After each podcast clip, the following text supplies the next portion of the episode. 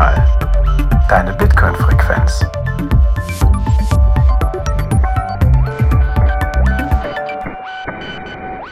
Herzlich willkommen zu einer neuen Folge Notsignal, deiner Bitcoin-Frequenz. Heute mit den Nodes Thorsten. Hallo. Dem Kalzo. Hallo zusammen. Und dem Jan Paul. Hi, hi, grüß dich. Schwungvolle Begrüßung, Martin. Ja, es ist äh, dynamisch, ist äh, der beste Weg. Ähm, von daher, heute sind wir wieder dabei und lesen ein weiteres Kapitel oder genauer gesagt zwei Kapitel, nämlich Kapitel 4 und 5 von Einführung in das Lightning-Netzwerk. Und bevor wir aber uns tiefer in die Diskussion begeben, hat jemand von euch die Blockzeit für unsere Zuhörer? Ähm, ja, das ist die 807071. Habe ich Ein auch. wunderschöner Block. Plus eins. Ja. Sehr gut. Sehr gut. Wer kann denn mal so eine Zusammenfassung von Kapitel 4 Lightning Node Software geben? Beziehungsweise, wir haben das letzte Mal immer angefangen mit, dass wir noch mal ein kurzes Recap machen vom vorherigen, wo wir gerade stehen. Ne? Also eigentlich ein kurzes Recap zu Kapitel 3, was wir da vorgelesen haben. Ich glaube, da ist niemand darauf vorbereitet.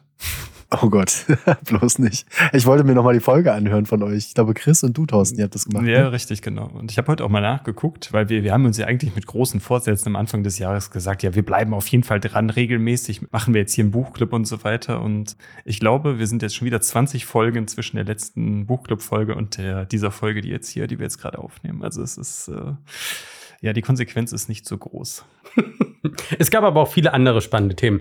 Gut, in dem Fall Das ist richtig. Recap, einfach nochmal die Folge zurückhören vor etwa 20 Folgen. Außer jemand hat die Folgennummer gerade auch parat, aber wahrscheinlich, wenn das eine nicht, dann das andere. Weiß. 119, hervorragend. Wow. Kann niemand sagen, wir werden nicht vorbereitet. Ja. Gut, verlinken wir auf jeden Fall. Hört euch's an. Ist großartig. Gut. Mag jemand ein kleines Recap zu Kapitel 4 geben? Warum wollen wir denn einen Recap machen? Ich habe gedacht, wir besprechen das heute so. Oder das besprechen, Entschuldigung. Eine, eine kurze, eine kurze Grobzusammenfassung, Vorausschau. Gibt es Precap? Keine Ahnung. Ja, doch, tatsächlich bietet sich das an. Ich habe mir sowas reingeschrieben. Es ist zwar schon eine Woche her und ich muss gucken, was ich geschrieben habe, aber ich habe gesagt, äh, es ist eher ein Kapitel zur Vorbereitung auf folgende Themen im Buch. Fragezeichen, weil es doch sehr technisch wird. Ich glaube, das sehen wir gleich. Und es ist eher so eine Schritt-für-Schritt-Anleitung zum Aufsetzen einer Testnote. So habe ich es mir notiert. Aber wir können ja gleich mal so ein bisschen durch die Kapitel springen. Und Kapitel springen ist irgendwie auch das Fazit aus diesem, weil da ist so viel Quelltext drin und so viel, wenn man es jetzt nicht gleich am Rechner mitmacht, dann springt man tatsächlich. Ich habe mir relativ viele Pfeile ins Buch gemalt, wo ich mir markiert habe, okay, den Teil hast du jetzt nicht gelesen. Ich weiß nicht, wie es euch ging. Seid ihr die, seid ihr die Codezeilen alle durchgegangen? Ja, habt ihr, habt ihr das bei euch nicht lokal aufgesetzt, so wie es erwartet wurde vom Buch? Also jetzt bin ich aber enttäuscht, wenn ihr das nicht gemacht habt. Also ganz ehrlich. Ich würde mich tatsächlich nicht wundern, wenn du es wirklich gemacht hast, Thorsten. Du bist fleißig. Naja, ich kann ja nur darüber sprechen, wie das, was wir hier bei Notsignal betreiben. ne? Also da, hab ich jetzt, da, haben wir, da haben wir das ja theoretisch, zwar nicht in der Form, wie es da beschrieben ist, aber wir haben es grundsätzlich, wir betreiben ja eine Lightning Note. Also so viel, so viel können wir an der Stelle ja dann schon mal sagen, beziehungsweise es ist ja durchaus auch gel- geläufig und bekannt. Äh, Aber grundsätzlich war das im Endeffekt eine Installationsanleitung in diesem Kapitel. Deswegen besprechen wir auch das fünfte Kapitel zusätzlich, weil das vierte Kapitel sehr, sehr, sehr schlecht zu besprechen ist in diesem Buchclub. Ja, sind im Endeffekt Installationsanleitungen, wie man eine Testumgebung mh, einer Bitcoin Core Node aufsetzt und darauf baut man dann, hat man dann die Wahl zwischen den drei gängigen Lightning-Implementierungen, die es dann so gibt, in Form von LND, Core Lightning und oder Eclair. Aber dann ist man mit der Lightning Node auch komplett im, äh, im Testnet, ne? Also du setzt eine Mm, Testnet äh, Bitcoin Core Node? Nein? Nein, es gibt Aha. auch sowas anderes wie ein, äh, wie das, den Rack-Test-Modus. Aha. Das ist quasi nicht das Testnet, sondern da baut man sich eine lokale, lokale Blockchain. Also, dass der Bitcoin Core so eingestellt wird, dass du dir eine lokale Version von der Blockchain, also dass der, du setzt den Bitcoin Core im Rack-Test-Modus auf und er startet quasi eine initiale Blockchain von Null auf. Also er nimmt nicht die, die in Wirklichkeit äh, stattgefundenen Transaktionen von Satoshi, Helfini und so weiter und so fort, sondern er baut dir quasi eine lokale Blockchain von Null halt auf. Aber er produziert in dem Fall alle 10 Sekunden sechs neue Blöcke. Ja, das habe ich mir auch als spannenden Fakt notiert. Diese Kurzzeitigkeit der Blöcke, damit man auch überhaupt was hat, mit dem man arbeiten kann. Da war noch ein anderer spannender Fakt zu diesen Blöcken und das wusste ich nicht. tatsächlich. Das ist ja scheinbar auch im, im äh, Mainnet so, dass erst nach 100 Blöcken die ersten Transaktionen gemacht werden können. Habe ich jetzt richtig? Dass die ausgegeben werden können, die UTXOs, glaube Genau. ich, das war das. Ja, genau. Durch Schürfen von 101 Blöcken sorgen wir dafür, dass die Coins des ersten Blocks ausgegeben werden dürfen. Genau. Das wusste ich nicht. Ist das, weiß das einer? Ist das auch im Mainnet so gewesen? Das ist im damals? Mainnet so, weil es mir nämlich gerade auch heute wieder aufgefallen, äh, weil ich, ist- ich meine, es momentan scheint ja in Deutschland ja viel die Sonne und ich habe mal wieder meinen Miner angeschmissen und ich habe heute gesehen, dass heute ein Block, quasi in dem Pool, wo ich drin war, ein Block gefunden wurde und da stand drin, dass, dass der in frühestens quasi 98 oder 99 Blöcken, also seit der Schürfung dann erst quasi auszahlungsfähig vom Pool ist. Also da würde das entsprechend das auch entsprechen, dass der Pool selber dann auch dir als als quasi als derjenige, der den Pool nutzt, dir auch die Sats auch erst auszahlen kann, wenn diese 100 Blöcke vorbei sind. Ah, spannend. Also nach 16,6 Stunden. Ja, Ja, gar nicht so lange. nicht mal am wenn man's nächsten Tag. wieder Also gar nicht so lange, Genau. ne? 100 Blöcke, wenn man es gerade nicht im Kopf hat, aber nur um das einmal zum Und Verhältnis. jetzt rechnest du nochmal mit sechs Sekunden, weil, nee, warte, wie war nee, es sind ja äh, sechs alle, alle 10 Sekunden so. Das heißt, du hast 60 Ah, sechs Blöcke, Blöcke pro alle Minute. zehn Sekunden. Genau. Also der, der Grundgedanke über das gesamte Kapitel 4 ist, dass man hingeht und sagt, man baut quasi sich virtuelle Nodes auf, auf seiner lokalen Maschine. Und zwar in allen dreien, drei Implementierungen, also LND, C-Lightning, was inzwischen Core Lightning heißt, und Eclair. Und baut dann aus den drei Nodes, die man sich gebaut hat, äh, mit auch teilweise unterschiedlichen Bitcoin Core Nodes unten drunter. Also teilweise laufen die als eins, also ne, äh, läuft die Lightning Node standalone und teilweise mit einer Core Node entsprechend drunter, einer separaten. Baut man dann ein Netzwerk und dann kann man mit dem Netzwerk so ein bisschen rumspielen, weil es quasi ein Rack-Test-Netzwerk ist. Und da ist, also das Kapitel besteht im Prinzip komplett aus Kommandozeilen, den erwarteten Ergebnissen nach den Kommandozeilen, wie es aussieht und was man dann als nächstes macht. Und das macht für den Podcast in der Folge, also in der Form, glaube ich, einfach null Sinn, sondern schaut euch das Kapitel an, setzt es auf, stellt fest, was alles nicht so funktioniert. Meine Erfahrung ist klassischerweise, wenn du dir anschaust, wie du etwas machen sollst, du folgst der Anleitung genau, funktioniert es nie genau so, dann verbringst du endlos viel Zeit in Foren und lernst dabei super viel über die Technologie, mit der du dich auseinandersetzt, bist ein Stück schlauer und hast etwas, was nicht so aussieht wie in der Anleitung, aber trotzdem irgendwie funktioniert. Und das ist, glaube ich, eine schöne Erfahrung. Zeitaufwendig, aber schön. Vielleicht ist es auch genau das, was das Kapitel auch einem zu animieren möchte, dass man sich da mit dem Thema beschäftigt, dass er das mal ausprobiert und auf die Art und Weise dann durch das Try and Error, wo, wo es ja zwangsläufig äh, irgendwann zu kommen wird, wie du es gerade schön beschrieben hast, und dass man dadurch einfach äh, Dinge lernt. Ne, dass man einfach mal ausprobiert, guckt, wie es funktioniert. Also das ist möglich, ihr könnt das lokal bei euch betreiben und dass es auch untereinander irgendwie kompatibel ist. Ne? Das ist vielleicht auch noch eine wichtig, Mhm. wichtige Message, dass wir keine Referenzimplementierung haben bei Lightning, sondern, also wir haben diese drei Implementierungen, äh, wie du es gerade schon beschrieben hast. Äh, wir haben keine Referenzimplementierung, wie wir es bei Bitcoin im Mainnet haben mit Bitcoin Core. Aber die sind trotzdem durch das Protokoll, durch diese Bolt-Implementierung alle untereinander kompatibel. Ne? Das kann man zumindest schon mal so weit sagen, dass dieser Bolt-Standard dann dazu führt, dass wenn ich eine C-Lightning-Instanz habe, dass ich dann auch mit LND-Instanzen, die woanders laufen, sprechen kann. Was ich noch nicht verstanden habe, ist, und das ist so eine ergänzende Frage, das Buch ist ja von 2020, glaube ich. Letztes oder vorletztes, ich glaube 21, Ende 21 wurde es in Englisch veröffentlicht und letztes Jahr ist es im Deutschen rausgekommen. Genau, ja. Okay. Aber das heißt, geschrieben wurde es wahrscheinlich bis 2020, weil es braucht ja mal ein bisschen. Ich glaube, bis Es November. gibt ja von Also, 20, nee. also, no, Nove also November 21. Also es ist jetzt, Genau. November 21. also es ist Ja. jetzt quasi bald zwei Jahre vielleicht alt. Im Englisch. Okay. Jetzt gibt es doch von Spiral, ne, von Jack Dorsey, gibt es dieses Lightning Development Kit. Ist das eine eigene Implementierung, die quasi hier als Implementierung noch fehlt? Oder ist das nur darauf aufbauend? Wisst ihr das? Ich könnte mir eher vorstellen, dass das LDK, dass das eher so eine Bibliothekssammlung ist von, von Features oder von APIs, die man halt äh, anbinden kann. Und dieses LDK ist aber auch in der Lage, wahrscheinlich als Backend sich dann die jeweiligen äh, Implementierungen, also LND, C-Core Lightning, Eclair, wie auch immer, müsste man vielleicht mal nachgucken, dass man das darüber anbinden kann, aber dass man da quasi so eine Zwischenebene halt hat, die es halt dann auf dieser Zwischenebene wesentlich einfacher macht, noch neue Anwendungen zu schreiben. So könnte ich mir vorstellen, dass das jetzt erstmal implementiert, also quasi als Base, als Backend unabhängig ist. Müsste man vielleicht nochmal nachgucken. Okay. Das war so eine Frage, die mir zwischendurch aufgekommen ist, aber dann fasse ich das mal als wir wissen es nicht genau zusammen. Richtig. Sehr schön. Wo wir aber gerade bei dem Datum des Buches sind und ich habe gerade mal vorne geguckt. Also das Buch ist ja von einer, Auflage von Anfang 23. Da haben Mhm. wir das ja alle bestellt. Und ich habe nochmal nachgeguckt, weil ja doch relativ viel auch auf aktuelle Entwicklungen ähm, referenziert wird in dem Buch, in diesem und im nächsten Kapitel.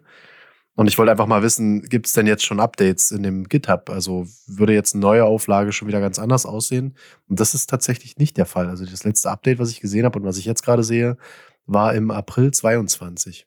Also hat sich scheinbar erstmal nicht so viel dran verändert, auch wenn man ja jetzt mitbekommt, dass sich bei Lightning einiges verändert, dass irgendwie neue Funktionen dazukommen, vielleicht sogar andere Ansätze. Aber an den, Ka- an, den, an den Kapiteln, die wir jetzt gerade besprechen oder generell im gesamten Repository keine Änderung? Im Gesamten, wenn ich das richtig, ich schaue auf der ersten Hauptseite. für Genau, Alan oben auf der Startseite sehe- müsste man sehen, äh, letzter Commit und da müsste dann ja ein Zeitstempel dann dranhängen. Genau, das ist äh, April 22. Na gut, dann wurde Da war ich erstaunt, Seit, dass wurde das nicht mehr gibt. Oder es gibt vielleicht noch eine andere Revision, die irgendwo anders läuft.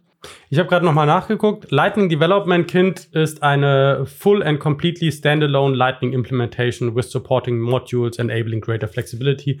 Ist also, wenn ich das richtig sehe, eine vierte Lightning Implementierung, Ja. die wir hier in dem Buch noch nicht drin hatten. Genau, dann würde ich dir, würde ich das so auch sehen. Ja, gut. Sollen wir ins fünfte Kapitel springen, weil ich glaube, viel mehr über das vierte Kapitel zu reden macht nicht so viel Sinn. Ich muss Gerne. ganz kurz schauen, ob ich noch irgendwas notiert habe in meinem Heftchen hier. Noch irgendwas wichtig für den Seiten. Ich hätte es so fleißig machen müssen wie du und das rausschreiben. Ich sehe nur ganz viele Pfeile, von denen ich am Anfang erzählt habe, über die ich gesprungen bin. Aber ich finde es gut, dass wir jetzt, um das noch ein bisschen zu überbrücken, also ich wurde auf der, oder wir wurden auf der Zitadelle jetzt im, im Juli, wurden wir angesprochen, äh, wann wir denn endlich mal wieder eine neue Buchclub-Folge veröffentlichen.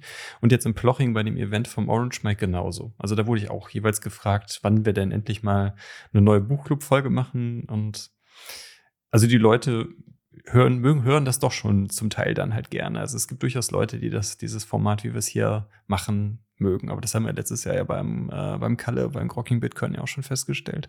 Das ist doch schön. Ja. Soll ich mal meinen Recap geben von dem Kapitel, was ich daraus auf einem ganz High Level mitgenommen Also du habe? willst eher ein Intro Mhm. geben wahrscheinlich, ne? Ein Intro.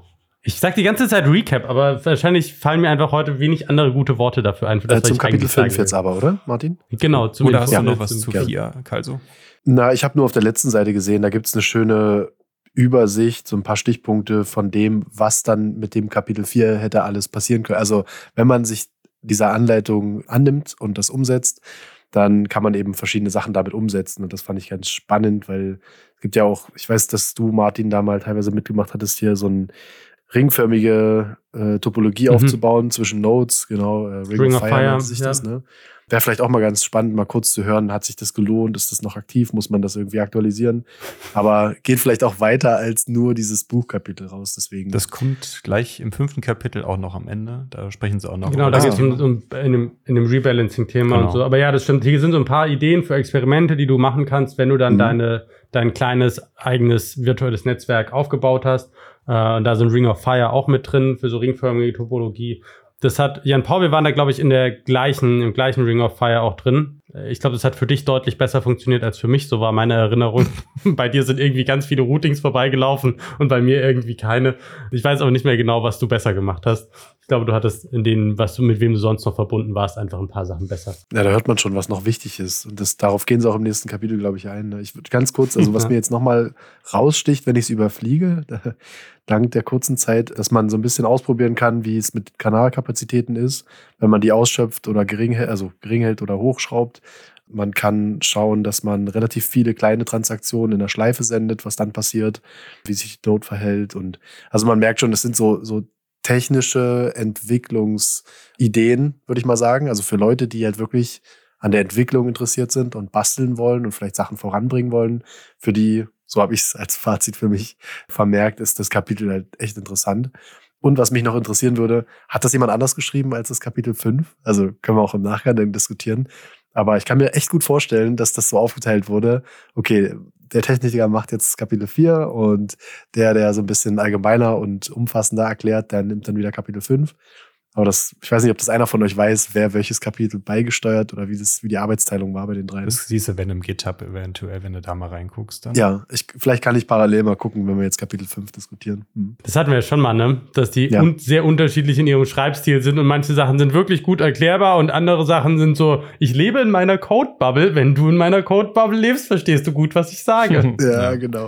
Und, wir hatten- und in, den, in den vorigen Kapiteln war es ja teilweise so, dass du in den Kapiteln selber nur das einen neuen Unterspiegelstrich gehabt und dann auf einmal so, what the fuck, was, warum ist jetzt auf einmal dieser Stil komplett anders dann? Hm, Ja. nicht harmonisiert. Aber ich finde es interessant, jetzt vielleicht schon mal so als ein bisschen vorwegzugreifen. Also ich, vom Prinzip her hätte ich irgendwie erwartet, dass das fünfte Kapitel eher vor dem vierten kommen sollte. Ne, weil man ja da so ein bisschen so drüber nachdenkt, okay, welche Implementierung nutze ich denn, was nehme ich für eine Plattform und so weiter. Das stimmt. Dann kommt die Installationsanleitung aber zuerst. Aber ja, Das verstehe ich aber. Also das, das, das macht für mich Sinn, denn das, was ich aus dem fünften Kapitel im Großen und Ganzen mitgenommen habe, ist, du machst so eine Lightning Note entweder, und das ist so mein persönliches, entweder weil du ein Businessmodell drumherum hast und sich das wirklich lohnt und du tatsächlich das brauchst, um halt das Business zu betreiben, was du hast, oder du machst das, weil du einfach technisch interessiert bist und oder irgendwie basteln oder was auch immer möchtest oder einfach aus ideellen Gründen, Mhm. um nochmal ein wichtigerer Teil des Netzwerks zu sein oder zu gucken, ob du es kannst oder als Hobby, ne, wie auch immer. Du machst es aber nicht als Privatperson mit, um damit einen kleinen Nebenverdienst zu machen, weil du mit Routing einfach, steht auch explizit drin, mit Routing verdienst du nicht genug, dass es sich den Aufwand, für den Aufwand lohnt. Es steht an allen möglichen Stellen drin, das ist kompliziert, das ist aufwendig, das hat Risiken, du kannst deine Funds verlieren und so weiter. Also der Ton des ganzen Kapitels ist so ein bisschen, es gibt unglaublich viel zu beachten. Und es ist aber einfach schön, weil du dann ein Teil des Netzwerks sein kannst. Es lohnt sich aber finanziell wirklich nicht. Und ich glaube, wenn du vorher die Installation gemacht hast, dann stört dich der Aufwand nicht so sehr. Und dann machst du es vielleicht eher, wenn du dir das Kapitel 5 durchliest und dann überlegst, ob du die Installationsanleitung machst, dann ist die Antwort wahrscheinlich eher nein als in der Reihenfolge. Ja, und auf der anderen Seite kann man natürlich auch sich überlegen, okay, das Kapitel 4 ist eher so ein bisschen hier, du baust hier deine Spielwiese aus, guckst mal so ein bisschen, wo du da deine Präferenzen hast und in 5 bist du dann einen Schritt weiter, du willst halt eine richtige im produktiven Netz Lightning Node betreiben und da überlegst du dir halt natürlich, was nimmst du für, die folgenden Aspekte, die wir jetzt alle noch besprechen werden, was jetzt da kommt. Ich wollte noch ganz kurz anmerken, also ich finde es schon sinnvoll, dass Kapitel 4 vor Kapitel 5, kom 5 kommt. Denn erst machst du in der Testumgebung, probierst du erstmal Ja. Ne, das Ganze aufzusetzen. Und wenn du dann Sicherheit gewonnen hast, dass du es in, in der Testumgebung beherrschst, dass du auch keine Bugs hast, dann wechselst du ja erst in die Produktivumgebung. Insofern Macht macht es für mich schon Sinn, erst Kapitel 4 zu bringen und dann erst Kapitel 5. Ja, vielleicht muss man da noch mal ein bisschen abgrenzen, dass das Kapitel 4 auch am Anfang ganz ausdrücklich sagt, jetzt habe ich die Seite gerade gehabt, wer das nicht vorhat, also wer das jetzt nicht technisch aufsetzen und, und, und, und, und im Testnetz probieren möchte, der kann das auch gerne überspringen. Also hier steht, äh, in diesem Kapitel wird hoch, in diesem hochtechnischen Kapitel äh, gehen wir auf die Prozessschritte Schritt für Schritt ein. Und wenn Ihnen das nicht ähm, liegt oder Sie kein Entwickler sind, dann gehen Sie bitte zum nächsten Kapitel. Also wird ganz klar davor gewarnt, vor diesem Kapitel aus meiner Sicht. Und das hat sich auch gezeigt von dem, was wir jetzt hier so mitgenommen haben aus Kapitel 4. Und deswegen macht es dann wiederum Sinn. So rum würde ich es jetzt mir auch erklären können, dass wer das halt wirklich vorhat, der liest es erst und guckt dann in fünf, ja, was er noch so machen kann damit. Und alle anderen gucken gleich bei fünf. Genau. Eine kurze Anekdote dazu. Ich hatte gerade eben schon gesagt, wir wurden auf der Zitadelle angesprochen, wann wir denn die nächste Folge Buchclub aufnehmen. Und äh, der Blaubär war auch auf der Zitadelle, hat, hat, hat gesagt, ja, ich habe schon mal ein bisschen vorgelesen. Und, und ich frage mich, und er hat zu mir gesagt, wortwörtlich, ich frage mich echt, wie wir das, wie er das, dieses Kapitel oder diese Kapitel im Buchclub besprechen wollt, weil das überhaupt keinen Sinn macht. Aber ich glaube, aus der jetzigen Perspektive, weil wir es jetzt in diesen letzten 20 Minuten besprochen haben, haben wir, glaube ich, unser, das, das, was wir rüberbringen wollen, gut gebracht. Und ich hoffe, Blaubär, du bist zufrieden mit unserer Performance. ja, Kapitel 5. Wer will? Kapitel 5 startet damit, dass es eine kurze Intro gibt zu, es gibt viele Gründe, eine eigene Lightning Node zu betreiben. Erster, ein vollwertiger aktiver Teilnehmer des Lightning-Netzwerks zu sein. Zweitens, wenn du einen E-Commerce-Shop betreiben oder Einnahmen über Lightning-Zahlungen empfangen willst, was man aus meiner Sicht aber ergänzen muss, um und du möchtest es selber machen, weil wenn du ein E-Commerce-Business hast, dann gibt's auch gute Anbieter, die das für dich regeln können und wo du im Zweifel weniger, weniger Thema damit hast. Du bist dann nur halt nicht so souverän, wie man das als Bitcoiner im Zweifel sein möchte. Um Einkommen durch Lightning, Routinggebühren oder durch Vermietung von Kanalliquidität zu generieren, wobei später gesagt wird, dass du damit eigentlich kaum was verdienst, außer du machst es halt wirklich im großen Stil. Und im großen Stil heißt das, du musst halt auch Kapital investieren können. Um neue Dienste, Anwendungen oder Plugins für das Lightning-Netzwerk zu entwickeln, das wäre die Position aus, du hast ein Business, was das entsprechend braucht. Finanzielle Privatsphäre durch die Nutzung von Lightning zu erhöhen, Souveränitätsaspekt, äh, um Apps zu nutzen, die auf Lightning aufsetzen, etwa Lightning-basierte Instant Messenger. Das ist so dieser Sphinx-Case zum Beispiel. Das ist voll eingeschlafen, oder? Ist voll eingeschlafen. Um finanzielle Freiheit, Unabhängigkeit und Souveränität zu erlangen, das ist aus meiner Sicht das gleiche wie finanzielle Privatsphäre, Nutzung von Lightning, gleicher Punkt. Du willst es um mehr Souveränität, mehr alles für dich und so. Und das ist eigentlich auch der Händlerpunkt, so ein bisschen.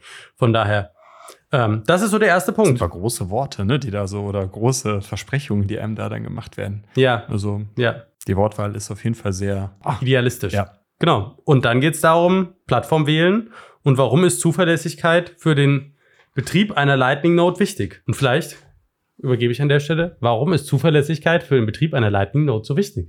Genau, da gibt es, glaube ich, viele Aspekte. Ich glaube, die erste Frage, die man sich halt immer stellen muss, ist, möchte man das selber hosten bei sich, was ja durchaus dadurch, dass man es selber hosten kann, kann man es natürlich machen. Der, das Klassische, was man in Bitcoin Space kennt, ist, man installiert sich eine Lightning oder Bitcoin Node auf einem Raspberry Pi. Das ist immer so dieses Exemplarbeispiel. Man macht es, weil weil man es kann. Ob es eine sinnvolle Lösung ist, sei jetzt mal dann dahingestellt, aber das kommt auch wahrscheinlich dann mal wieder so ein bisschen auf den Use Case an. Gerade auf die beiden Punkte, die du gerade angeschrieben hast. Wir haben auf der einen Seite den Bastler, der vielleicht so ein bisschen irgendwie so ein bisschen vor sich hin programmieren will bei sich zu Hause. Da reicht ein Raspberry Pi wahrscheinlich vollkommen aus. Aber möchte man irgendwie eine Shop, einen Shop betreiben, der wirklich da davon abhängt, dass jede Zahlung zuverlässig kommt. Ist halt die Frage, ob man das auf einem lokal gehosteten Raspberry Pi, der dann vielleicht noch im ganz schlimmsten Fall nur über Tor angebunden ist, machen möchte. Und das ist wahrscheinlich so ein bisschen so diese Entscheidung, die man sich dann vielleicht am Anfang stellen muss. Nimmt man eine gehostete Variante, also man mietet sich irgendwie einen Server, man mietet, mietet sich bei AWS, bei Azure, bei Google, wie auch immer es bei Google heißt, keine Ahnung, aber auf jeden Fall bei den bekannten Rechenzentrumsbetreiber irgendeinen Server ein und installiert das dann halt da oder man hostet es halt irgendwie lokal selber und muss sich halt dann alles um alles selber kümmern. Und da gibt es meines Erachtens Vor- und Nachteile, die dann halt dafür oder dagegen sprechen, wo wir jetzt gerne auch noch mal tiefer reingehen können, wenn ihr wollt. Ich finde ja dieses, seine eigene Lightning Node zu betreiben, wenn man das für einen professionellen Use Case braucht, ist so ein bisschen analog zu dem, was in den 90ern Untertisch-Server waren. Weißt du, wo du gesagt hast, du hast kritische Infrastruktur für deine Company und die steht bei Bert aus der IT unterm Schreibtisch auf dem Server und wenn am Wochenende die Putzfrau aus Versehen den Stecker zieht, dann ist halt schlecht. Und hat, glaube ich, auch den gleichen, also wird aus meiner Sicht die gleiche Zukunft erfahren wie Untertisch-Server. Das wird für professionelle Use Cases nicht Bestand haben. ist aber eine persönliche Sichtweise. Ja, absolut. Gerade weil du irgendwann, wenn du halt merkst, okay, du startest vielleicht dann mit einem selbstgehosteten System und dann steigt auch dein Anspruch vielleicht an dieses System immer mehr und dann merkst du dann, du kaufst dir vielleicht eine private USV, ne? also dass die Stromversorgung stabil ist. Dann machst du dir vielleicht nur Gedanken über eine alternative Internetverbindung, mit das Ding ständig online ist und so weiter. Und bin, wenn du das halt alles für dich im privaten Umfeld halt dann immer nach und nach dann dazu rüstest, irgendwann ist es wahrscheinlich dann kostentechnisch immer noch günstiger, wenn man es dann bei einem externen Dienstleister dann, dann das Ganze betreibt, der das einfach viel, viel besser kann und viel, und selbst dann ist es wahrscheinlich noch zuverlässiger, als wenn man äh, diesen ganzen Kram bei sich zu Hause dann noch zusätzlich sich dann dahin stellt. Das ist das Schöne, dass sie beides auch ansprechen. Es wird ja beides beschrieben und es wird auch der Vor- und Nachteil beschrieben. Eben, was hier auf der ersten Seite schon als einer der großen Vorteile Souveränität und ähm, Privatsphäre auch betitelt wurde, wird dann auch rausgestellt in beiden Anwendungen. Entweder du machst das alles selbst und bist halt so etwas souveräner und hast eben keinen, der dir in die Bücher gucken kann. Oder du machst es über so eine Cloud-Lösung, hast dafür absolut, also extrem hohe Ausfallsicherheit und dafür dann aber wieder ein gewisses Risiko, dass doch jemand irgendwo mitliest, was du für Transaktionen machst, was du für Werte bewegst oder einfach nur, wie viel Bewegung auf deiner Node ist. Ja, oder zum Beispiel, es gab ja auch jetzt, ich weiß nicht, war es dieses Jahr oder was letztes Jahr, da hier, es gibt ja den deutschen äh, Hosting-Dienstleister Hetzner, glaube ich, war es, die dann äh, einfach in die AGBs reingeschrieben haben, ihr dürft auf unseren Servern keine Bitcoin-Nodes mehr betreiben und haben die dann prinzipiell alle Nodes oder einen großen Teil der Nodes einfach abgeschaltet, die dann da. Ach, war das explizit Nodes sogar, die Ja, ja, betroffen war waren? Bit- ich dachte, war- das war war- einfach war nur Bitcoin, Bitcoin-Infrastruktur. Services, Plattform. oder- Nee, es Ah, war Bitcoin, okay. Bitcoin-Infrastruktur. Und dann, das, das Problem hat man natürlich dann in so einer Situation auch immer, dass man da natürlich dann, wenn der mh, Hosting-Dienstleister da die AGBs ändert und sagt, er will das nicht mehr bei sich auf den Servern laufen haben, dann machen sie dir halt die Server platt.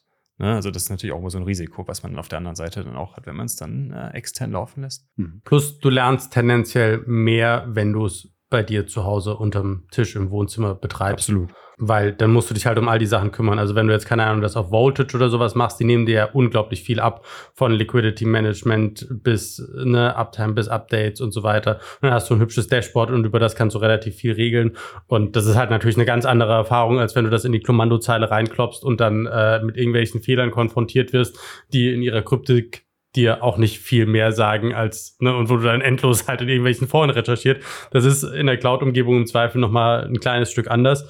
Dafür ist das, und das ist, glaube ich, auch ein spannender Punkt, das Know-how, wie du das Ganze in der Cloud und skalierbar betreiben kannst, ist, wenn du auf der Suche nach einem Bitcoin-Job bist, im Zweifel das relevantere Know-how, weil das das ist, was große Unternehmen, die Services darum anbieten wollen, am Ende brauchen. Die brauchen jemanden, der sagt, okay, ich kann dir einen, äh, einen Kubernetes-Cluster mit Nodes entsprechend schnell hochfahren und dann passt das. Und wenn du irgendwie sagst, ich habe mit meiner Raspberry Pi zu Hause experimentiert, musst du das nochmal transferieren. Also von daher, du lernst Ich etwas kann anderes. euch im drei Zweifel. Raspberry Pis gleichzeitig hochfahren. Wie wär's denn damit? drei, drei gleichzeitig. genau. Reicht das für eure 10.000 Kunden? Nein? Schade. Lass mich gucken, was ich noch kann. Wobei man aber natürlich bei den äh, Cloud-Lösungen natürlich auch noch die Grenzen wahrscheinlich auch fließen, ne? weil das, was du gerade beschrieben hast mit Voltage, wo die dir wirklich ja dann auch schon den, den, den Lightning-Node schon direkt installieren, den auch dann up-to-date halten und sowas ist, ist nochmal was anderes, als wenn du dir einfach nur so einen generischen VPS-Server zum Beispiel bei jetzt Hetzner, Ionis oder WC oder Ja. Strato mietest und da dann, die stellen dir einfach einen platten Linux-Server hin und da installierst du dann halt auch wieder im Endeffekt dann alles dann halt selber. Ne, also du hast natürlich da jetzt auch wieder diese Grenzen, die halt komplett fließend sind. Ne? Du kannst natürlich Kommandozeilerfahrung auch auf einem VPS-Server dann auch wieder genauso halt haben. Ne? Aber ja, Dann lass uns doch mal, weil ich es glaube ich auch für das spannendere Thema äh, halte, auf wir lassen unsere Lightning Node auf unserer eigenen Hardware laufen. Genau, da gibt es ja auch verschiedene Möglichkeiten. Ich weiß nicht, äh, so grundsätzlich gibt es ja die Möglichkeit, du kannst es auf einem Laptop, den du sowieso hast, kannst du dir das äh, parallel zum äh, laufenden Betrieb deines Rechners, kannst es dir installieren, aufsetzen. Du kannst natürlich auch, äh, der, der berühmte Raspberry Pi, das ist quasi ein dediziertes Endgerät, ein kleiner Minicomputer, den du dir ne, in, dein, in dein Büro oder in dein Wohnzimmer stellen kannst. Und wo du halt dann nur den Bitcoin Core und äh, Lightning lauf, drauflaufen lässt.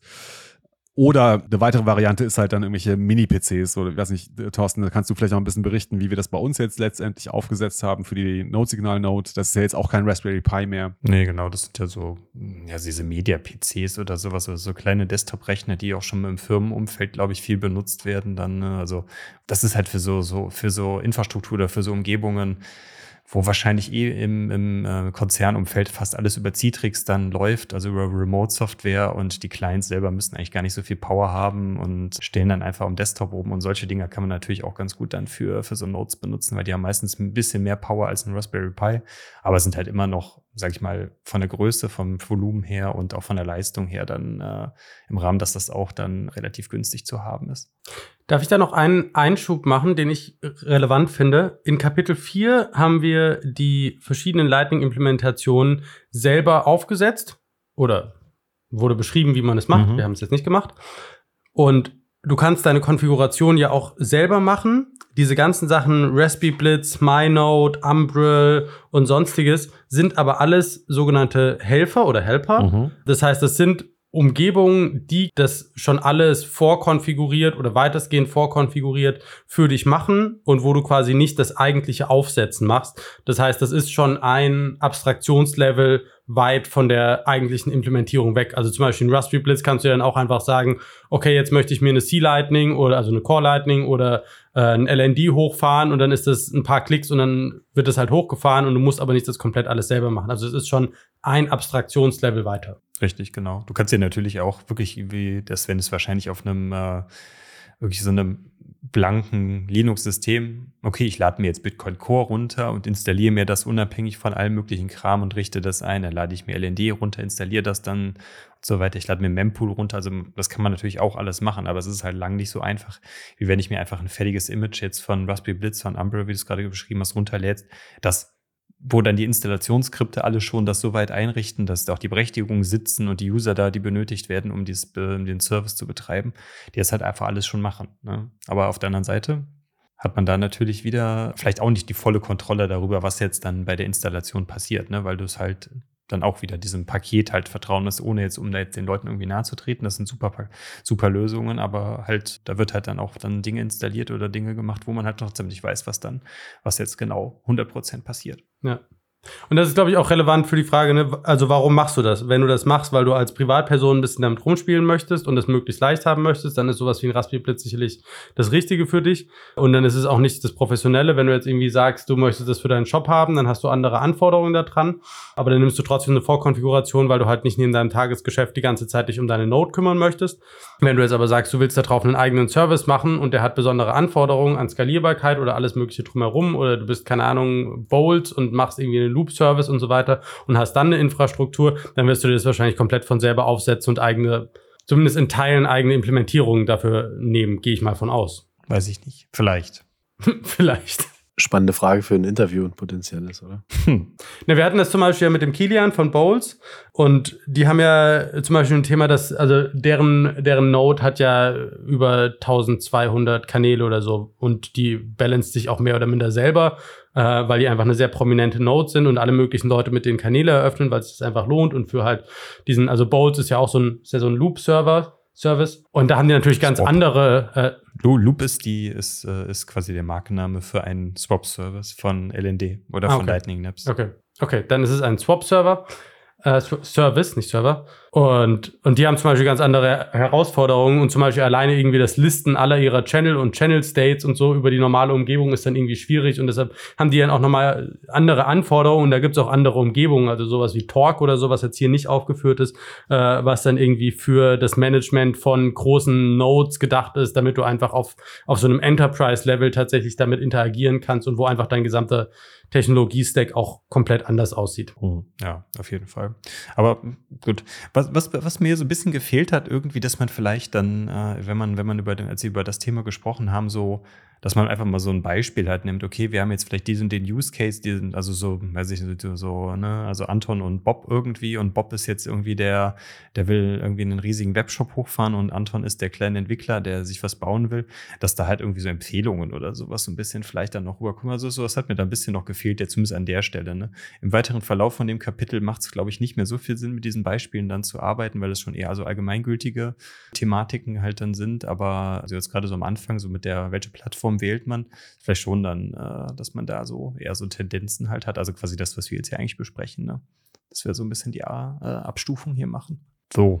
Dann das Thema Pruned Node oder, oder eine komplette Full Node. Ich glaube, wir hatten es schon auch schon mal mit, mit Volker, glaube ich, haben wir da letztes Jahr auch schon mal drüber gesprochen, Ja. im Kontext von Grokking Bitcoin. Ne, was der Auch jetzt in der letzten Pruned- Folge haben wir da mit Volker drüber Ja, gesprochen. genau. Mhm. Da glaube ich auch mit Running a Note is not enough. Die Genau. vorletzte Folge, genau, können wir nochmal verlinken. Ja, ich glaube, da muss man sich einfach überlegen, okay, wie viel Speicherplatz hat man zur Verfügung, dass man die komplette Historie der Timechain bei sich gespeichert haben möchte oder ob man halt nur, was war das, irgendwie die letzten 10, 15, 20 Prozent oder sowas. Wobei ich die Information Hm. spannend fand. Ich weiß nicht, habt ihr das auch so verstanden, dass man selbst wenn man eine Prune-Node betreibt, dass man trotzdem einmal initial trotzdem alle Daten runterladen muss. Ja, das stand hier Ja. in dem Buch. Da war ich auch erstaunt, dass man von der Datenanbindung brauchst du trotzdem einmal. Und du brauchst den Speicherplatz ja dann auch initial. Genau, das, das, das meint, du musst einmal musst du diesen Speicherplatz ja trotzdem dann haben, um eine Full-Node betreiben zu können. Klar, und dann kannst du es natürlich wieder zusammendampfen, aber grundsätzlich brauchst du ja zumindest schon mal so viel Speicherplatz, um Stand jetzt dann allen alle die, die komplette Chain-Information einmal kurzfristig vorzuhalten. Ja, du musst ja dein eigenes UTXO-Set erstellen. Und das geht ja nur, wenn du alle Transaktionen Ja, das hast. macht natürlich Sinn. Na, aber trotzdem finde ich es interessant. Das ist halt, dass du da trotzdem jetzt dann an der Stelle nicht sagst, ja, okay, ich brauche jetzt irgendwie nur noch 100 Gigabyte oder sowas, sondern dass du wirklich dann zu dem Zeitpunkt der Erstellung trotzdem diese 400 Gigabyte, 350 oder wie viel auch immer wir jetzt aktuell halt haben, trotzdem erstmal brauchst. Wobei das ein spannender Case war für das Thema Cloud, wo er halt gemeint hat, ne, du kannst halt deine Anforderungen, deine Hardware-Anforderungen bei einem Amazon Web Service halt einfach relativ schnell verändern. Mhm. Ne? Am Anfang, wenn du das einmal synchronisieren möchtest, dann machst du es halt einmal groß und dann ist das schnell durch. Und danach gehst du halt hin und sagst, okay, jetzt brauche ich nicht mehr so viel und auch was den Speicherplatz angeht und kannst dann auf eine Pruned Node runtergehen. Und dann hast du natürlich andere Möglichkeiten. Und gerade wenn du irgendwie, also ich bin ja mit dem Business-Hintergrund immer auch so ein bisschen dran.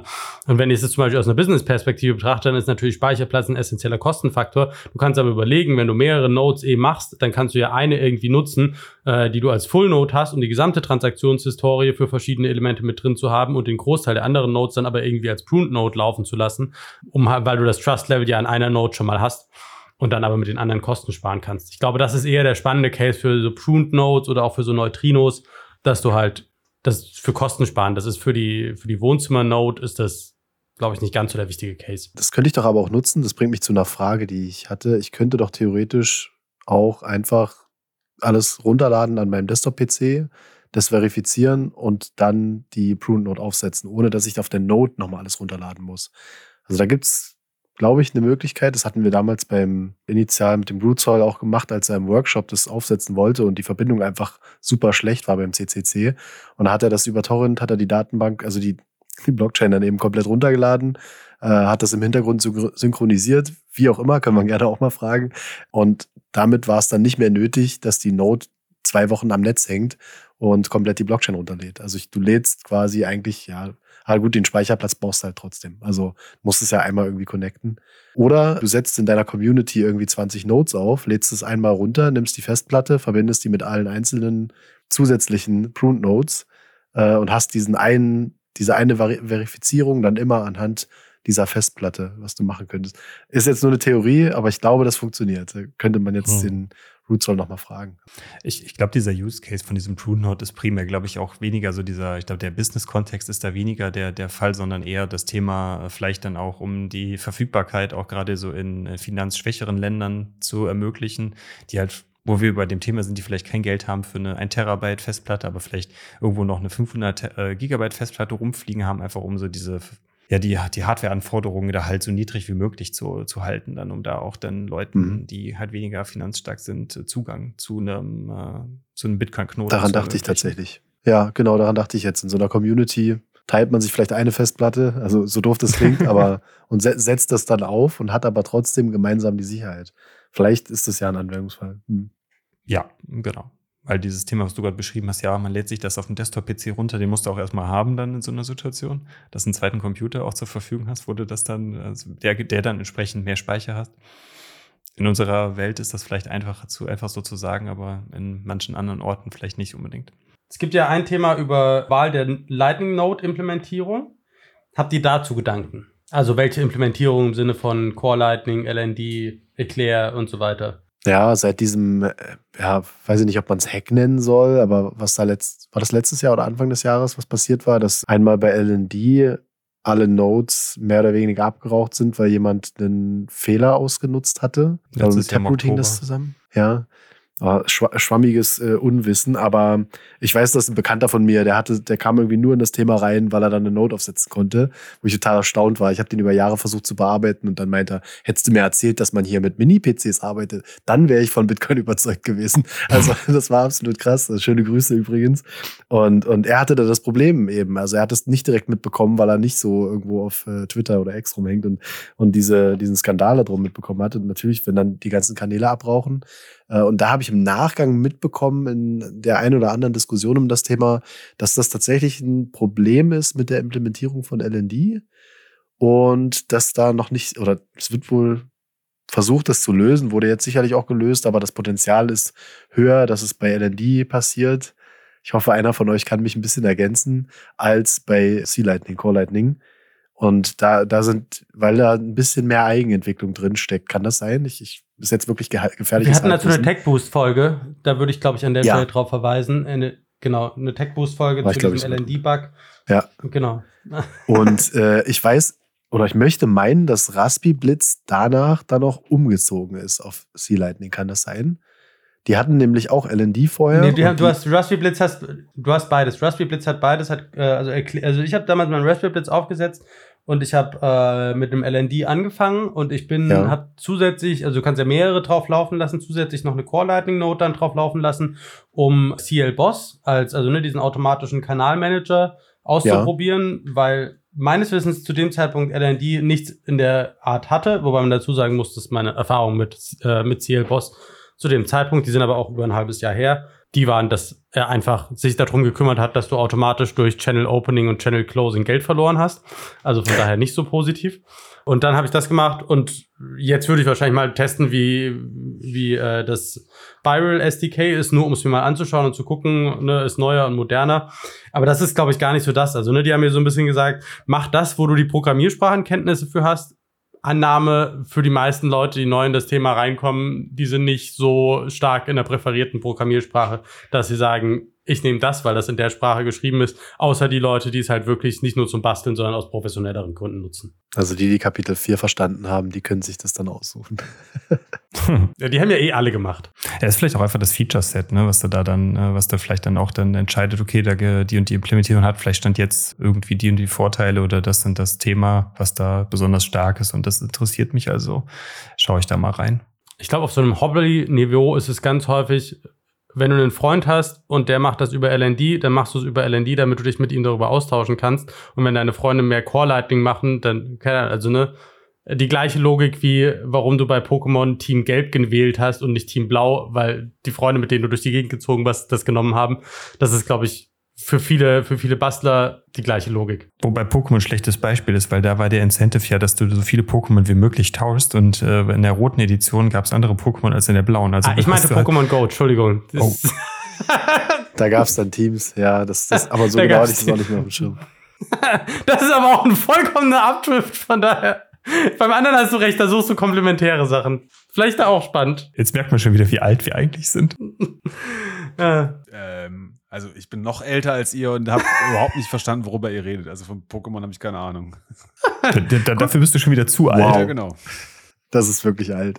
Einfach wow. das Sorry, ist wirklich alt. Danke. Ein Thema, was ich spannend fand, war, das ist das nächste, ist dieses Thema Prozessisolation. Das geht so ein bisschen in die Sicherheitsbedenken rein. Fand ich aber für Einsteiger hilfreich zu sagen, dass du die ganzen Sachen, und da musste ich viel an diese Folge mit Nix denken. Ja, also Nix Bitcoin. Dass du diese ganzen Sachen isoliert laufen lassen sollst, damit die sicherheitstechnisch nicht negativ ineinander übergreifen sollst. Und dass Mhm. du alle möglichen Sachen, die du hast, also auf dem, auf dem Raspberry Blitz bei, ich glaube, das läuft über LND, machst du das ja alles über so kleine Macaroons. Und Das dann hast du anderes. da, das sind die, Macaroons ist nur für die Authentifizierung. Das isoliert aber, das isoliert nicht die Anwendungen. Das ist quasi nur, du hast damit einen Token, mit dem du bestimmte Sachen machen darfst. Aber nicht, dass dadurch das System oder die, die Prozesse voneinander isoliert betrachtet werden. Das ist, das ist spannend. Dann habe ich das falsch verstanden. Mein Verständnis war, du, du machst die einzelnen Features, die du da drauf haben willst und versuchst, sie in isolierten Prozessen laufen zu lassen. Und für jeden dieser Prozesse machst du einen eigenen Authentifizierungstoken, diese Macaroons. Und um die voneinander isoliert laufen zu lassen und hast dann aber lauter verwirrende, unübersichtliche Hintergrundprozesse, wo du nie genau weißt, was jetzt eigentlich alles läuft. Und das fand ich immer stressig. Aber vielleicht habe ich das an der Stelle auch falsch verstanden. Also ich, ich glaube, bei Macaroons, wenn wir schon bei dem Thema sind, ist es wirklich dann so, okay, du benutzt einen Macaroon einfach nur, um nur Read-Only, also quasi irgendwie um eine, oder um eine Invoice zu, zu generieren. Das gibt's ja bei LND, es gibt einen Admin, es gibt einen Read-Only und für Invoices. Um Invoices ist einfach, du hast die Berechtigung bei der, über diese RPCs, über diese Remote Procedure Calls, das ist im Endeffekt ja die API, die dann diese Lightning Nodes zur Verfügung stellen oder das Backend. Das heißt, du kannst mit diesem Macaroon bei dieser Node anfragen, schick mir mal eine Invoice über 210 Satz zum Beispiel. Aber du kannst nichts anderes machen. Du kannst keine, kannst keine Transaktion senden, du kannst keine anderen Macaroons generieren oder sonst irgendwie sowas. Der Macaroon erla erlaubt dir halt nur gegenüber dem Backend, erzeug mir eine Invoice. Fertig. Ne? Also das kannst du dann isolieren. Aber der Service selber, LND, läuft trotzdem dann nicht isoliert von Core, von Bitcoin Core zum Beispiel oder sonst sowas. Also das ist ja dann eher so, dass es mit Containern zum Beispiel über Docker ist. So ist ja eine Möglichkeit, um sowas dann voneinander zum Beispiel zu isolieren. Dass die Prozesse unabhängig voneinander laufen oder dass die gekapselt ineinander laufen. Ah, okay. Das heißt, es sind zwei Themen. Einmal das Authentifizieren, Ja. die, die Isolation von Authentifizierung und, äh, und Rechte nur auf dem minimalen Level vergeben Genau. und auf dem anderen äh, und bevorzugt irgendwie wahrscheinlich für jeden Prozess ein eigenes kleines rechtes Set irgendwie dem, dem zuweisen und auf der anderen Seite die einzelnen Prozesse voneinander zu isolieren, damit die nicht ineinander übergreifen kann. Genau, dass die nur in dem Maß miteinander kommunizieren über, über Ports oder sowas, wie sie halt sollen, aber nicht, wenn jetzt irgendwie ein Dienst kompromittiert worden ist, dass der dann auch dann äh, darüber dann auf alle anderen Dienste auch zugreifen kann und da halt irgendwie Schindluder betreiben kann zum Beispiel. Okay.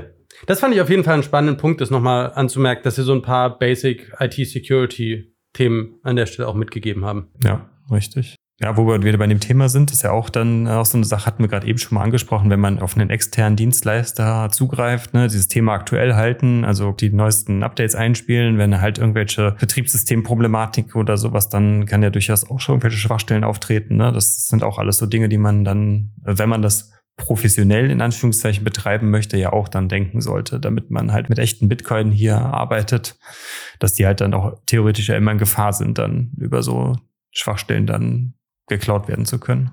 Das, und das ist halt das ganze Thema, ne? Also eine vernünftig laufende Node zu betreiben und die so zu managen, dass sie profitabel ist, ist halt gefühlt so ein Wochenendjob. Und mhm. Nicht ganz, also vor allen Dingen, wenn, also ist meine Wahrnehmung immer so ein bisschen gewesen, ne? Ja, Wir hatten jetzt zum also Beispiel auch die Folge mit dem Joe Martin, wo er gemeint hat, ne, bevor du ein Update machst, musst du dich erstmal komplett durcharbeiten, was eigentlich dieses Update machst, damit du mit, weil deine Node ja am Ende als Teilnehmer des Netzwerks darüber entscheidet, ob die Netzwerkregeln durchgesetzt werden. Das heißt, theoretisch müsstest du dir das gesamte Changelog für jedes Update einmal durchlesen und dann bewerten mit allem drumherum, um zu gucken, willst du dieses Update machen oder nicht und dann irgendwie die Balance zwischen Sicherheitsfeatures und auf der anderen Seite zu sagen, ja, aber ich will jetzt irgendwie ne, das nicht, was was die Raspberry Blitz Implementierung an der Stelle will und im Zweifel sagen, naja gut, aber ich möchte ein Sicherheitsupdate, aber ich möchte nicht diese Regeln irgendwie und dann gucken, wie du es umkonfigurierst und so. Also immer wieder, wenn ich mir das, wenn ich das vergleiche und mit meinen eigenen Erfahrungen abgedeckt habe, ist mir aufgefallen, es ist halt einfach schön, aber viel Arbeit, wenn du es richtig machen willst. Oder du, du verlässt dich einfach viel auf die Arbeit von anderen. Dann ist es aber mit der Souveränität einfach nicht weit her mehr. Ja. Also ich wollte dir gerade eben, als ich so eben ein bisschen hm, das so angezweifelt hat, ob es ein Wochenendjob ist, also ich wollte eher das eher noch vergrößern, also der, dass der Aufwand wahrscheinlich mehr als ein Wochenendjob, sondern dass das schon teilweise ein Vollzeitjob ist, je nach, also wenn du, wenn du von einer professionellen, prof, profitablen Note sprichst, die auch Geld erzeugt, dann ist das, glaube ich, ein Fulltime-Job. Weil ich musste aber so ein bisschen an, äh, es gab bis letztes Jahr, glaube ich, gab es den, ich weiß nicht, ob ihr den kannte, diesen Zero Routing Fee. Das war auch jemand aus der deutschen mhm. Community, der auch, glaube ich, eine Lightning Note hatte aus den Top 10 meines Erachtens von der Größe her und der hat dann auch irgendwann gesagt, so er schafft das nicht mehr, ist glaube ich dann auch Vater geworden. Das war für ihn glaube ich dann noch den Grund, das ganze Thema dann auch an den Nagel zu hängen und das Ding dann äh, offline zu nehmen, weil er einfach da dann keine Zeit mehr hatte, das Ding zu betreiben. Ja. Und der hat das ja ganz spannend gemacht, weil der hat ja so ein bisschen dieses ganze Fee-Modell umgekehrt, weil der im Prinzip gesagt hat, ne, der macht Kanäle zu dir auf, verkauft dir das initiale Eröffnen der Kanäle, aber dafür hat er halt Zero Routing Fee, deshalb ne, ja auch der Name, sodass du darüber gut empfangen kannst und halt Inbound-Liquidität an der Stelle hast und hat darüber das verdient, ist aber davon ausgegangen, dass die Kanäle irgendwann sich komplett in eine Richtung verschoben haben, nie wieder gerebalanced werden, geschlossen werden müssen und dann neu verkauft werden können. Also es war so, aber trotzdem halt ein sehr hoher manueller Aufwand am Ende, um das irgendwie zu machen. Und das ist genau das. Es ist viel Arbeit und wenn du das nicht willst, dann gibt's halt, also ich weiß nicht, ob das sich in den letzten sechs Monaten geändert hat, aber es gibt noch keine coole Alternative, wo du sagst, du hast einen, du hast einfach einen Node Manager, der sich einfach darum kümmert und wo das einigermaßen sauber läuft und vielleicht trotzdem einigermaßen transparent, dass du sagen kannst, das sind die Regeln, mit den Regeln funktioniert das. Ich kann sicherstellen, dass der nicht irgendwelchen Mist baut, aber ich muss mich auch nicht die ganze Zeit um Channel Balancing und Liquiditätsmanagement und so weiter selber kümmern, sondern kann das im Hintergrund einfach machen. Und ich glaube, das ist für die Dezentralisierung des Netzwerks ein Riesenpunkt, vernünftige automatisierte Channel Manager zu haben. Ja. Mit allen Punkten, die wir jetzt besprochen haben, man hat halt immer Trade-offs meines Erachtens in die eine oder in die andere Richtung halt. Ne? Also gibt halt keine keine, sag ich mal, die, eine perfekte Lösung gibt es, glaube ich, in der Situation einfach nicht. Es ist immer die Frage, welche Schwerpunkte setzt man. Ne? Will man halt wirklich mehr Zuverlässigkeit oder will man eher das Thema Selbstsouveränität? Ne? Und irgendwo da dazwischen, zwischen diesen beiden Extremen, äh, vielleicht in jener Ausprägung bewegen, bewegen wir uns jetzt hier halt dann, ne? wie man es halt dann für sich entscheidet dann. Da sind wir vielleicht auch bei dem Risiko, was so ein Node-Betrieb mit sich bringt, wenn wir, ich glaube, den Punkt hatten wir jetzt noch nicht, dass die Seed-Wörter, die man so kennt für seine Backups, eben nicht funktionieren für diese Lightning-Kanäle. Also, das heißt, ihr habt ein Risiko, wenn ihr Funds in die Lightning-Kanäle packt, dass die im Zweifel beim Abrauchen von Hardware oder Software dann nicht mehr recovered werden können. Oder dass ihr, wenn ihr die, den Stand der Kanäle nicht mehr habt, dass ihr da dann nicht mehr rankommt oder sogar der Gegenüber einen alten Channel State posten kann. Das war ja noch Thema. Und somit äh, die gesamten Funds aus dem Kanal abziehen könnte. Auch das, ne? Ich erinnere mich, wir hatten auf dem, auf dem Bonner Meetup hatten wir super lange Diskussionen nach den Meetups, teilweise um wie funktioniert das Channel Backup, das automatisierte Channel Backup, wo muss es dann hin, um mal zu vertesten, ob das Backup tatsächlich funktioniert hat, dann die Node irgendwie einmal komplett sichern und nochmal neu irgendwie aufsetzen und zu gucken, ob das funktioniert hat. Äh, Jan Paul, du warst da, glaube ich, auch relativ, also ich erinnere mich, dass, dass du einer der, der ersten vom Meetup warst, der irgendwie den, den Channel Backup einigermaßen hinbekommen hat. Vielleicht kannst du da so ein bisschen was zu sagen, weil ich erinnere mich, dass das eine echt eher uninformierte und fisselige Diskussion war im, im Sinne von, wie können wir das vernünftig machen, wo alle so ein bisschen, äh, es scheint nicht so geil zu funktionieren, vom Eindruck waren. Also genau, ich habe tatsächlich eine Zeit lang echt mit diesem, äh, mit dieser Herausforderung gekämpft. Ne? Wie mache ich ein vernünftiges äh, Backup meiner Lightning Note? Vor allem getrieben dadurch, dass ich einfach, ich, ne, am Anfang habe ich halt einfach super viel ausprobiert und habe gedacht, so, ach, du musst ganz viele Lightning-Kanäle aufbauen und äh, ne, damit du irgendwie äh, eine gute Ausgangsposition hast, um das Lightning-Netzwerk zu nutzen. Das wird mir dann aber irgendwann zu heiß, weil ich dann gemerkt habe, ich habe überhaupt kein Backup. So. Was, was passiert denn, wenn meine Node abraucht? Und ich ne, weiß überhaupt nicht, wie ich das jetzt wieder soll, den Zustand, den ich vorher hatte. Und dann ja, hat mich das echt lange rumgetrieben. Ich habe in vielen, äh, auf vielen Meetups und auch viele echt technisch versierte Leute angefragt, ob sie mir helfen können. Natürlich remote, also quasi äh, ne, beim Meetup auf beim Bier äh, konnten sie natürlich da nicht helfen, haben irgendwie gesagt, könnten sie natürlich alles, aber da müssten sie jetzt zu mir nach Hause kommen und äh, das mit mir gemeinsam aufsetzen. Insofern also äh, entgegen deiner Wahrnehmung hatte ich es tatsächlich bis heute nicht geschafft. Ich habe es aber auch ir irgendwann einfach an den Nagel gehängt und gesagt so, okay, das ist mir einfach zu blöd. Ich krieg das nicht hin. Also ich, ich kann es nicht äh, und habe mich dafür entschieden. Was halt, ist deine Konsequenz? Naja, ich habe den Raspberry Blitz C Lightning Note habe ich runtergefahren, habe ich alles zugemacht und komplett eingestellt und ich habe noch eine zweite Note hier, eine MyNote äh, auf LND da habe ich halt auch jetzt so nach und nach ein paar Kanäle geschossen, geschlossen, äh, Liquidität einfach rausgenommen, also ne, quasi mit einem On-Chain-Swap einfach rausgenommen. Da sind jetzt noch ein paar, also ein paar hunderttausend Satoshi drauf. Das ist wirklich nicht mehr der Rede wert. Also was heißt nicht mehr der Rede wert, so übertrieben, aber das ist jetzt wirklich ein Betrag, wo ich sagen kann, okay, äh, da kann ich nachts noch ruhig schlafen, wenn er verloren gehen sollte. Genau.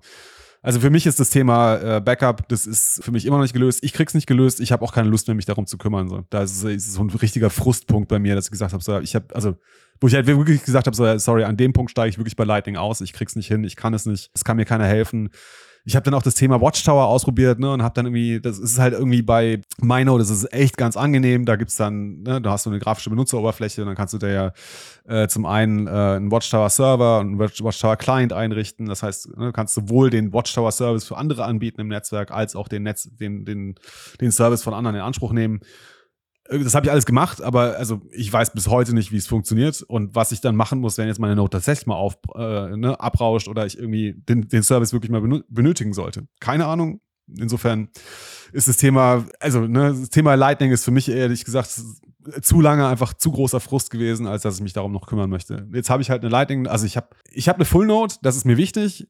Darauf ist auch LND äh, äh, drauf, aber ich nutze es nicht. Ich brauche es auch nicht. Also dass ich mal irgendwie eine Zahlung aus meiner eigenen Note verschicke, das kommt alle Jubeljahre mal vor. dafür muss ich das hm. nicht, muss ich das nicht machen. Das geht mir auch so. Also tatsächlich, ich habe das, ich habe das irgendwann, ich habe eine Zeit lang habe ich super intensiv äh, mich damit auseinandergesetzt und irgendwann festgestellt, das ist zu viel Aufwand, das ist zu viel Frust, es ist zu viel junge Technologie, die einfach noch nicht sauber funktioniert, die noch nicht benutzerfreundlich ist und es an vielen Punkten einfach einfach aufgehört.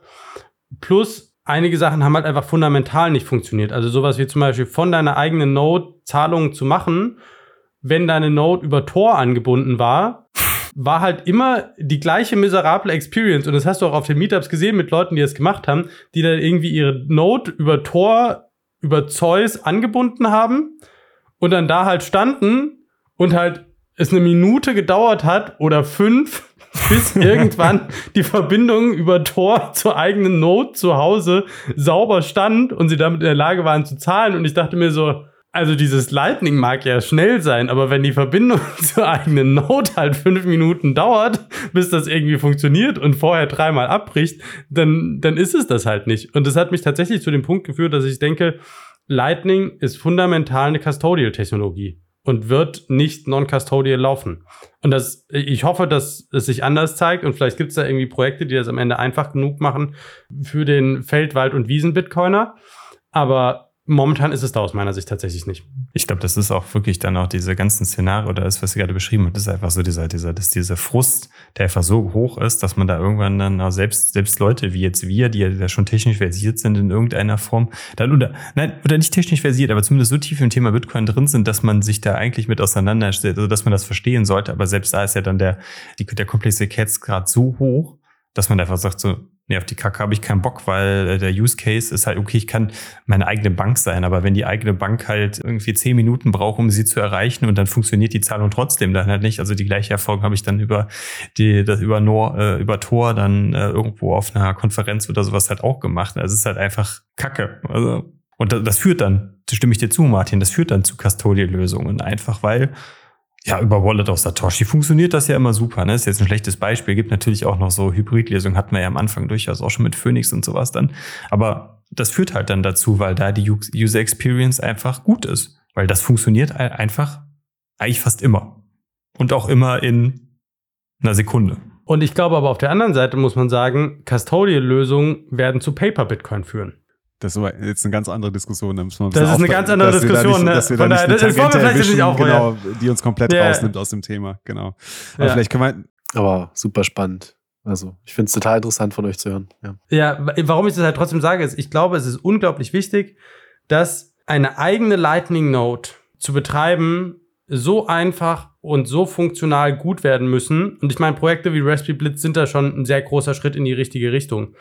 Aber das muss einfach werden, sodass du es tatsächlich automatisiert laufen lassen kannst, dass du dich darum nicht kümmern musst.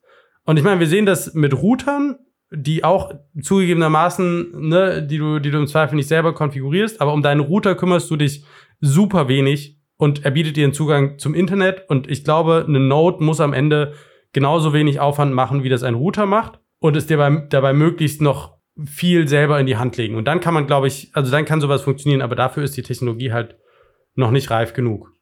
Von daher ein Aufruf eher.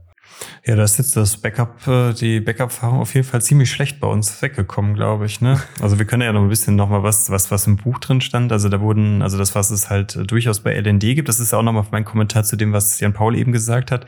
Diese Backup-Lösungen von den Kanälen, also für den Informationen, die nicht äh, in der Chain gespeichert werden, sondern wirklich dann rein Off-Chain für, nur für Lightning selber benutzt werden, ist auch je nach Implementierung auch unterschiedlich. Ne? Core Lightning hat zum Beispiel keine Static Channel Backup oder vielleicht hat es das mittlerweile, keine Ahnung. Aber das ist halt eine Lösung, wie es LND zum Beispiel macht, was bei Eclair ist, keine Ahnung. Und jetzt auch im LDK, vielleicht ist es da besser, who knows. Ne? Aber das ist ja zumindest die Erfahrung, die wir gemacht haben, dass man halt dann da immer noch sich noch gesondert Gedanken zu machen muss, die sich diese Static Channel Backups machen. Und ein Static Channel Backup, sagt schon der Name, es ist Static. Das heißt, immer wenn ich eine neue Transaktion zum Beispiel mache über Lightning, ist der Static Channel Backup nicht mehr aktuell. Das heißt, nach jeder Transaktion oder nach jedem Channel State, der sich verändert, müsste ich theoretisch wieder einen neuen Backup davon ziehen, was natürlich dann auch wieder sehr kompliziert halt macht. Nur ganz kurz zu meinem Verständnis. Gilt das nicht eigentlich auch schon für jedes Routing, das zufällig über deine Node läuft? Die in irgendeiner. ist ja eine Transaktion, verschiebt der Balance. Genau, also es, es äh, geht jetzt nicht nur um ein- und ausgehende Transaktionen. Also wenn ich was verschicke oder eine äh, Lightning-Zahlung empfange, sondern wenn ich zufällig auch mal eine Lightning-Zahlung route, dann ändert sich ja mein Channel State und müsste den eigentlich wieder back, also backuppen. Scheißwort, aber ja. So ist es. Backward, so ist es genau. Stellen. Ja. Genau so ist es, ja. Das ist ja der große Unterschied zwischen zwischen Main Chain und Layer 2, also äh, zwischen, ne, zwischen auf der, auf der Main Chain und, äh, und Lightning, dass halt die Seed Words ein vorwärts gerichtetes Backup sind und Lightning komplett auf rückwärts gerichtete Backups sind. Also du kannst immer nur rückwärts schauen vom Backup machen und das heißt, immer wenn sich was verändert, musst du halt die Backups machen. Und das ist halt, also, und das ist ja eigentlich der Standardfall. Also normalerweise sind so, also ich kenne nichts, wo du diese Vorwärts-Backups hast, wie du sie auf der Main-Chain hast, wo du halt nur deine, deine Seed-Phrase hast, die dir, die dir Zugang gewährt und dann hast du im Prinzip, und dann musst du dir keine weiteren Backups irgendwie ständig machen, wenn eine Transaktion irgendwie auf deine Adressen irgendwie läuft oder von deinen Adressen wegläuft, sondern es funktioniert alles vorwärts. Aber Backups sind ja fast immer so. Du musst es ja fast immer permanent machen, eine Backup-Lösung haben, die automatisiert ist, die das irgendwie triggert und so weiter. Keine Ahnung. Es würde mich überraschen, wenn das nicht irgendwann der Fall ist, dass du, dass du das super einfach automatisiert hast und dann irgendwie sagst, hier ist eine Backup-Datei und aus der Backup-Datei kannst du alles wieder hochspielen, wie du an anderen, für andere Sachen ja auch hast, wo du dann einfach ne, das Backup irgendwie als entweder als komplettes Image mit allen Channel States und so weiter drin hast. Keine Ahnung. Das ist richtig dann, ne? Es ist halt immer nur ein Unterschied, ob du jetzt nur irgendeinen Server oder sowas halt hast, der halt einmal, da sage ich mal, im Unternehmen einmal am Tag irgendwie nachts gesichert wird dann, oder du hast halt dann im Fall von Lightning, wenn du da wirklich dann alle zehn Sekunden oder alle, sage ich mal, einmal pro Minute irgendwie dann eine Transaktion halt hast, weil irgendjemand uns bei äh, Notsignal uns einen Tipp schickt oder einen Streaming-Set, dann müsste man theoretisch jede Minute ein Backup machen. Mhm. Ne? Und dann müsstest du auch jede Minute dieses Backup wieder auf einen externen Server schreiben oder auf einen externen Pfad, der nicht auf deiner äh, Node-Software halt liegt, weil was, wenn dir deine Festplatte oder dein System abbraucht, kommst du an das Backup halt auch nicht mehr dran. Das heißt, es muss immer extern irgendwo liegen. Wobei du ja immer nur das letzte brauchst, ne? Du kannst alle vorherigen kannst du ja wegschmeißen. Ja, ja. Aber du musst ja trotzdem, du musst ja trotzdem jede Minute auch nach jeder Transaktion auch wieder dann eine Netzwerktransaktion halt machen oder einen Netzwerktransfer halt machen, dass diese Daten dann auch woanders hingeschoben werden. Gerade mit Streaming ist das ja also vollkommen absurd. Also genau. da, äh, ja. Ich sehe das ja bei uns, ne, wenn da halt dann irgendwie an einem Samstag oder so eine neue Folge halt online geht und nachmittags oder sonntags, gerade wenn viele Leute irgendwie Zeit haben, mal Podcast zu hören, dass da dann auch Leute, zwei oder drei Leute gleichzeitig dann äh, so Sat-Streaming machen. Da kommt da wirklich dann alle 10 oder 15 Sekunden dann eine Zahlung halt rein. Dann, ne? An der Stelle nochmal vielen Dank. Wir sind ein Value for Value Podcast und wir freuen uns sehr, dass Punkt. ihr uns unterstützt, äh, entweder mit Boost oder mit Streaming über Podcast 2.0 Apps. Vielen Dank dafür. Also danke, dass, dass man das sieht, dass ihr regelmäßig was Aber wie ist denn das jetzt, äh, Thorsten, bei uns? Vielleicht können wir mal über unsere Erfahrung mit unserer Node, also mit der Node-Signal-Node sprechen. Ich verstehe das jetzt, dass wir da keine Strategie für ein permanentes Backup haben, sondern dass du halt eher manuell ab und zu mal ein Backup ziehst, oder? Richtig, genau der Unterschied ist noch vielleicht auch noch der Unterschied, dass das, dass das ganze System mehr virtualisiert läuft und da hat man das, das Thema zumindest noch mal ein bisschen abstrahiert, dass man dann das, sage ich mal, das Backup der virtuellen Maschine dann wieder einspielen kann. Und ich speichere natürlich die gesamte virtuelle Maschine dann äh, einfach weg. Und da sind dann natürlich auch dann quasi natürlich zu dem Zeitpunkt, wann dieses Backup erstellt wurde, dann die Channel-Informationen vorhanden. Also ich hab, wir haben da auch einen, einen Gap halt trotzdem immer. Ne? Also ich mache jetzt auch nicht alle zehn Sekunden ein Backup. Hm. Ja, wie wäre das denn rein theoretisch, wenn du jetzt ein Backup einspielst und der Channel State ist ein anderer als der aktuelle? bist du dann automatisch, kommst du automatisch in diese Situation, dass dann, dass du diese Punishment-Transaction kriegst? Oder? Ich glaube, es ist also bei, bei dem Raspberry Blitz, beziehungsweise das ist das die virtualisierte Umgebung, die bei uns ja läuft, ist ja basiert ja auf einem Raspberry Blitz und der lagert ja, sage ich mal, die Channel-Information auch auf die Festplatte, also auf das, das, was quasi beim Raspberry Blitz dann auf der Festplatte wäre und wir haben die Programme, also quasi die ganze Software, haben wir dann auf der SD-Karte, was ja theoretisch dann auch dann im virtuellen auch eine eigene Festplatte dann halt ist.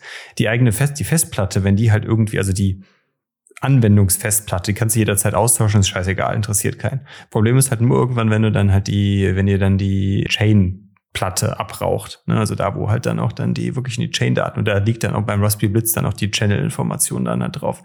In die Situation bin ich bisher noch nicht gewesen, dass ich da irgendwas wiederherstellen musste, aber es kann natürlich durchaus sein, dass wir da dann, wenn ich dann Backup einspiele, dass das dann ein alter Channel State sogar sein könnte. Aber verliert, also verliert man dann alles? Weil dann hast du ja dieses Problem mit diesen Punishment-Transaktionen. Hm, ja, könnte durchaus sein. Wobei ich mir dann so denke, es ist dann, ja, gut, wenn wir einen alten Channel State einspielen und der vielleicht dann sogar auch noch quasi uns schlechter stellt, weil wir ja eigentlich fast nur eingehende Liquidität halt haben und dann die, wir quasi sagen, ja, vor, vor zwei Monaten äh, haben wir aber noch irgendwie eine Million Satz weniger auf unserer Seite gehabt. Das heißt, eigentlich äh, der, die anderen Channel-Partner kriegen dann wahrscheinlich wieder ihre Million Satz wieder auf ihre Seite eher. Ja ist halt schwierig. Können also wir vielleicht versuchen, also wir ist natürlich du, Thorsten, ähm, kannst du versuchen, äh, so einen Watchtower-Service äh, einzurichten? Ja, ja, genau. Das, das können wir halt machen. Und was man vielleicht, dann können wir auch wieder mal ein bisschen wieder zurück zum Buch kommen, was vielleicht auch meines Erachtens auch einen, sage ich mal, zumindest um die Funds in gewisser Weise zumindest dann wieder auf von einem Hot Wallet auf einen Cold Wallet zu ziehen, dass man halt regelmäßig sagt, wir machen diese, wir machen halt einen, einen Swap Out, also Submarine Swaps, dass wir die äh, Funds, die wir per Lightning bekommen, einfach auf, äh, auf On-Chain halt ziehen. Haben wir ja durchaus, wir haben ja auch eine Cold Storage mit zum gewissen Grad von unserer Nutzung in der Kasse. Aber das ist natürlich dann auch eine Möglichkeit, wie man dann halt zumindest ein bisschen äh, quasi. Feuer aus, den, aus der von der Lightning Note halt runterzieht, dass man es einfach dann On-Chain zieht. Auf jeden Fall. Sollen wir einmal Swaps erklären? Ich würde ganz gerne noch einmal ganz kurz, äh, um dieses Thema auch dann abzuschließen, nochmal vorlesen, was im Buch steht, nämlich zu dem Thema äh, Node- und Kanal-Backups. Da ist eine Warnung mit dem Skorpion dran. Das ist halt immer das Zeichen in dem Buch. Ne? Also hier, das ist ganz, ganz, ganz, ganz wichtig und ganz, ganz gefährlich. Und da steht, hinterlegen Sie kein Guthaben in Kanälen, solange Sie kein System eingerichtet haben, das den Kanalstatus fortlaufend sichert. Ihre Backups müssen offsite auf einem anderen System abgelegt werden, damit sie verschiedenste Systemfehler, Stromausfall, Datenbeschädigung etc. überstehen. Also, wer eine Lightning Node ohne permanentes Offsite-Backup äh, laufen lässt, geht zumindest laut der Auffassung der Autoren hier, äh, läu- läuft er ganz schönes Risiko. Ist reckless. Ist Ja. voll Da reckless. gab es doch dieses schöne Meme mit diesem Angler, mit diesem Back in my days, Lightning was still reckless. genau. Gut. Alright.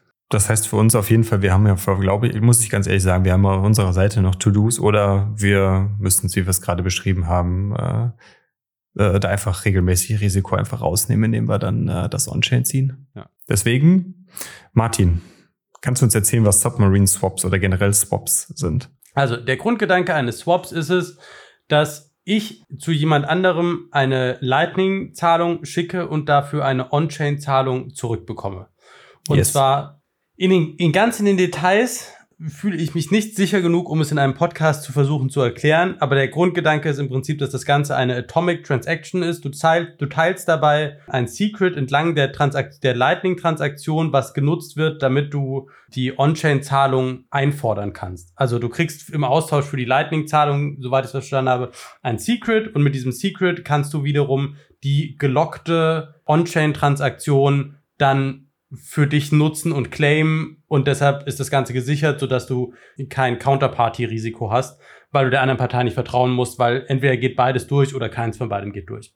Und der Grundgedanke ist halt, wenn du einen Channel hast und die ganze Zeit zu dir Geld reinkommt, also Satz reinkommt, dann hast du irgendwann einen unbalancierten Channel, weil du hast ganz viel Outbound Liquidity, aber keine Inbound Liquidity. Und wenn du keine Inbound Liquidity hast, dann kannst du halt kein, keine Zahlungen mehr empfangen, weil ja nichts zu dir fließen kann. Und wenn du dann halt das Ganze wieder nach draußen schießt und dafür On-Chain-Zahlungen zurückbekommst, dann stellst du halt quasi wieder einen balancierten Channel-State her und kannst wieder Zahlungen empfangen. Und gleichzeitig reduzierst du das Risiko, dass irgendwas mit deinen Funds, die auf Lightning rumliegen, passiert, weil du halt das Geld nicht mehr, also die, die, die Sats nicht mehr in, äh, in Lightning hast, sondern in deinem Cold Storage rumliegen hast. Und das macht es an der Stelle einfach nochmal sicherer. Und da gibt es verschiedene Anbieter, die das anbieten, Loop, Bolt, was wir sie hier noch aufgeführt haben, die halt genau sowas anbieten. Äh, in der Folge mit Pocket war, glaube ich, ich weiß nicht, ob ihr es da angesprochen hattet, aber theoretisch könnte, könnte eine Börse, die ja auch die ganze Zeit in eine Richtung vor allen Dingen Zahlungen hat.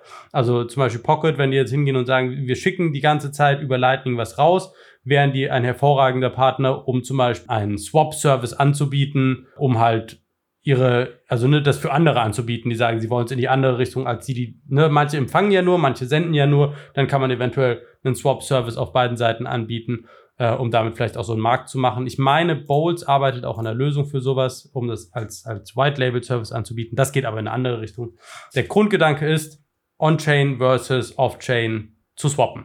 Ja, sehr gut erklärt. Also, wenn du Inbound-Liquidität brauchst, wenn, wenn, wenn, du- wenn, wenn du Inbound-Liquidität brauchst, weil du nur Outbound-Liquidität hast, dann machst du einen Swap und dann Genau. gibt's, äh, genau. Genau, wenn alles auf deiner Seite liegt äh, und du quasi nichts mehr zusätzlich empfangen kannst, dann schickst du es halt raus an einen Swap-Partner und der schickt dir dann Satz On-Chain zurück und du machst auf der Seite dann deinen Kanal wieder, dass du ihn ausbalancierst oder halt dann wieder auf die komplett andere Seite dann äh, verlagerst, je nachdem, wie viel man halt dann swappt.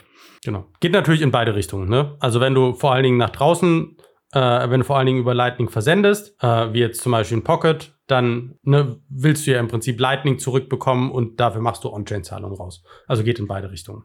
Genau, das ist ja dann eher so ein, aber eher ja so ein, ein Pack-in eigentlich, ne, dass du ja dann On-Chain schickst und dann auch Lightning, äh, also es, im Endeffekt ist es ja so, als würdest du einen Kanal zum Beispiel dann über On-Chain kaufen und, und dann macht irgendjemand zu dir äh, On-Chain-Kanal auf und schiebt dann die äh, Liquidität zu dir oder sowas. Ne, Ne? du kannst den Kanal kaufen, aber du kannst natürlich auch über einen bestehenden Kanal äh, die Liquidität dir einfach wieder also verschieben lassen. Ja, ja, genau. Genau. Stimmt. Alright. Dann haben wir das Thema Swaps, glaube ich, auch soweit. Ich meine, äh, da kann man vielleicht auch nochmal darauf verweisen, die Folge, die ihr mit Kilian gemacht habt, mein Bitcoin-Effekt, ne, dann äh, Kilian ist ja einer der Gründer von, von der Bolts Exchange, also einer der größten Swap-Services, die es so gibt und ist halt auch ein Deutscher. Das heißt, im deutschsprachigen Space kann man sich dann auch mal das Interview von euch auch mal anhören, äh, wenn man da mehr über die Technik dahinter. Ja. Genau, der ist gut erklärt und, und natürlich dann entsprechend auch, wie es bei euch halt ist, auch dann äh, das Geschäftsmodell dann halt auch dahinter, Hm. wie dann über so einen Service dann Geld verdient werden kann und äh, ja, aber auch technisch einiges dabei, glaube ich. Gut, dann sollen wir noch ein bisschen zu Kanalmanagement gehen, wobei wir das meines Erachtens, glaube ich, jetzt schon immer wieder angerissen haben, aus meiner Sicht immer, also in den Autopilot fand ich halt noch ein spannendes Thema. Das haben wir auch schon mal angerissen. Hier haben sie, ich weiß nicht, ob diese Autopiloten noch mal was anderes sind als diese automatischen Kanalmanager. Ich glaube aber an der Stelle nicht. das ist, glaube ich, je nachdem, wie smart die Dinger sind. Ja. Hier klingt es so, als wären sie relativ smart, wobei sie ja auch, also steht ja auch irgendwie dann drin, ne? Während diese Zeilen geschrieben werden, lässt sich zusammenfassend sagen, dass sie sich nicht zu sehr auf Autopiloten verlassen sollten. Und ich, glaub, das glaube, das, gut. trifft es, das trifft es sehr gut. Deine Erfahrung auch, ja. Also, wie gesagt, ich habe ja, also ich habe den Autopiloten eine Zeit lang laufen lassen, habe festgestellt, der macht miese. Dann habe ich äh, noch mal ein bisschen geguckt, ob man an der Konfiguration was drehen kann. Habe dann festgestellt, er macht schneller miese und dann habe ich gesagt, ich stopp den mal. Ja, ich glaube, kann man, kann man mal ausprobieren. Muss man aber nicht. Also, Wenn man, wenn man einen Satz übrig hat. ja, genau. Aber was, was ich viel spannender finde, und das ist vielleicht dann auch jetzt zumindest der letzte Punkt hier auf meiner Liste, äh, war, ist das Thema mit den Routinggebühren. Wir haben es gerade eben schon ein paar Mal angesprochen. Ich glaube, wir hatten es auch schon mal in den vorigen Kapiteln, glaube ich, auch schon mal angesprochen. Aber grundsätzlich haben wir ja bei Lightning im Gegensatz zum äh, On-Chain, wir haben einen Liquiditätsmarkt und keinen Transaktionsmarkt. Das ist, wir bezahlen im Endeffekt, also Transaktion, also Liquidität bezahlen wir in einer Transaktion und nicht Datenmengen, wie wir es jetzt dann bei On-Chain machen, indem wir dann Speicherplatz bezahlen, die dann in einen Block aufgenommen werden sollen, sondern wir bezahlen prinzipiell pro, also Volumen an, an Geld, wie viel wir verschieben wollen. Das ist im Endeffekt dann der, die Art und Weise, wie, wie im Lightning-Umfeld dann der Gebührenmarkt entsteht. Und traditionell gibt es da eine Base-Fee pro Transaktion, die man nehmen kann. Die kann aber auch durchaus null sein. Zum Beispiel bei dem, was wir gerade eben gesagt haben, so, bei dem Zero-Base-Fee bei dem Kollegen, äh, der hat halt keine Grundgebühr genommen, aber Nee, dafür Zero halt. Base Fee ist was anderes. Der, das war Zero Fee Routing. Zero Base Fee ist eine Bewegung, die Base Fee auf Null zu setzen. Ja, ja, genau, das wollte ich gerade umges- erzählen. Umgesplittete Payments zu ermöglichen. Genau, genau, das genau. Das wollte ich gerade erzählen. Wir Ah, haben auf der einen Seite die Base Fee, die kann man nehmen, muss man aber nicht. Und wir haben den Variabelanteil, der eigentlich immer genommen wird. Und der ist dann halt davon abhängig, wie viel halt geroutet werden soll. Ne? Das heißt, bei fünf- 50.000 Satz ist der Betrag, den man halt als Gebühr bezahlen kann, entsprechend prozentual oder beziehungsweise absolut geringer als bei einer Million Satz zum Beispiel, weil einfach ein größerer Betrag verschieben werden muss. Und da gibt es dann meistens diesen, diese, äh, diese Einstufung Parts per Million. Pro Million ist es dann, ne? Ja, genau. Das heißt, je mehr ihr verschickt, desto höher ist meistens dann auch euer Gebührensatz. Und dieser Gebührensatz ist halt dann immer prozentual dann äh, von, von dem Betrag, der dann versendet wird. Was ich ganz spannend fand, war, das wurde hier, glaube ich, nicht angesprochen, aber beim Raspberry Blitz konntest du das auf jeden Fall einstellen, dass du, wenn du in mehrere Richtungen routen kannst. Also das Ganze ist ja, ist ja von der Topologie her, wenn du eine gut vernetzte Node hast, dann können ja die Routings bei dir in verschiedene Richtungen durchlaufen. Und da die Länge nicht egal ist, aber es kann ja durchaus sein, dass eine längere Route günstiger ist als eine kürzere Route und dann wird im Zweifel eine längere Route geroutet. Und du kannst es so einstellen, dass du deine Fees automatisch setzen kannst, abhängig davon, wie der Kanal ausgelastet ist. Also, dass du zum Beispiel sagst, wenn du in die eine Richtung routest, dann ist es sehr günstig und wenn du in die andere Richtung routest, dann ist es sehr teuer, um quasi nur mit den vorbeilaufenden Zahlungen deine Kanäle automatisch wieder auszugleichen. Und das fand ich, ein, fand ich ein ganz spannendes Konzept. Das haben sie hier nicht angesprochen, wenn ich das nicht irgendwie überlesen habe. Aber das ist natürlich so eine, so eine Überlegung, wie du das fürs, fürs Challenge Balancing machen musst. Dafür musst du aber halt gut vernetzt sein, ne? zwischen einigen großen Nodes dazwischen sein, gucken, dass du für Zahlungen relevant bist, also schon irgendwie eine Zeit lang deinen Fulltime-Job in die Node gesteckt haben. Das war ja auch das, glaube ich, was Kilian ja auch, was du eben auch schon erzählt hast mhm. bei Bowls, ne, dass die ja auch ihre Kanäle nicht balancen, sondern dass das einfach durch die ganzen Kanäle, die zu denen existieren und die da einfach Transaktionen, die User halt machen, dass sich die, deren Kanäle dadurch automatisch in irgendeiner Form wieder in, in Balance halt halten. Wobei die das nicht machen. Die haben, das hatten wir extra angesprochen, die haben kein automatisches Fee anpassen, abhängig vom Channel. Genau, bei denen passiert das halt dann durch die Interaktion der Nutzer und dadurch werden ihre deren Kanäle halt wieder ausgeglichen. Genau. Ich habe damit auch noch, also äh, vielleicht funktioniert das, aber da musst du wahrscheinlich die Unterschiede irgendwie anders setzen. Ich habe das probiert, als wir diesen, diesen Ring of Fire gemacht haben. Ich hatte aber zu wenig Transaktionen, als dass sich das wirklich gelohnt hat.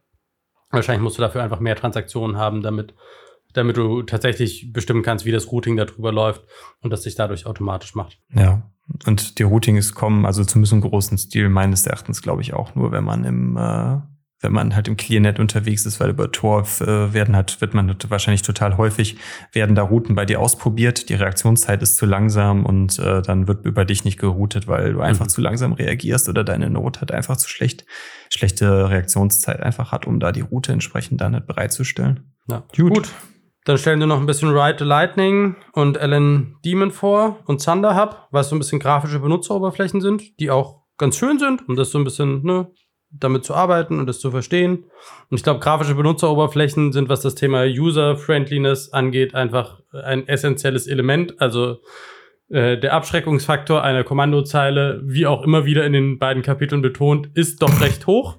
Oh. Und äh, ändert sich auch nicht so sehr. Deshalb gibt's ja diese ganze Low-Code-Bewegung und so.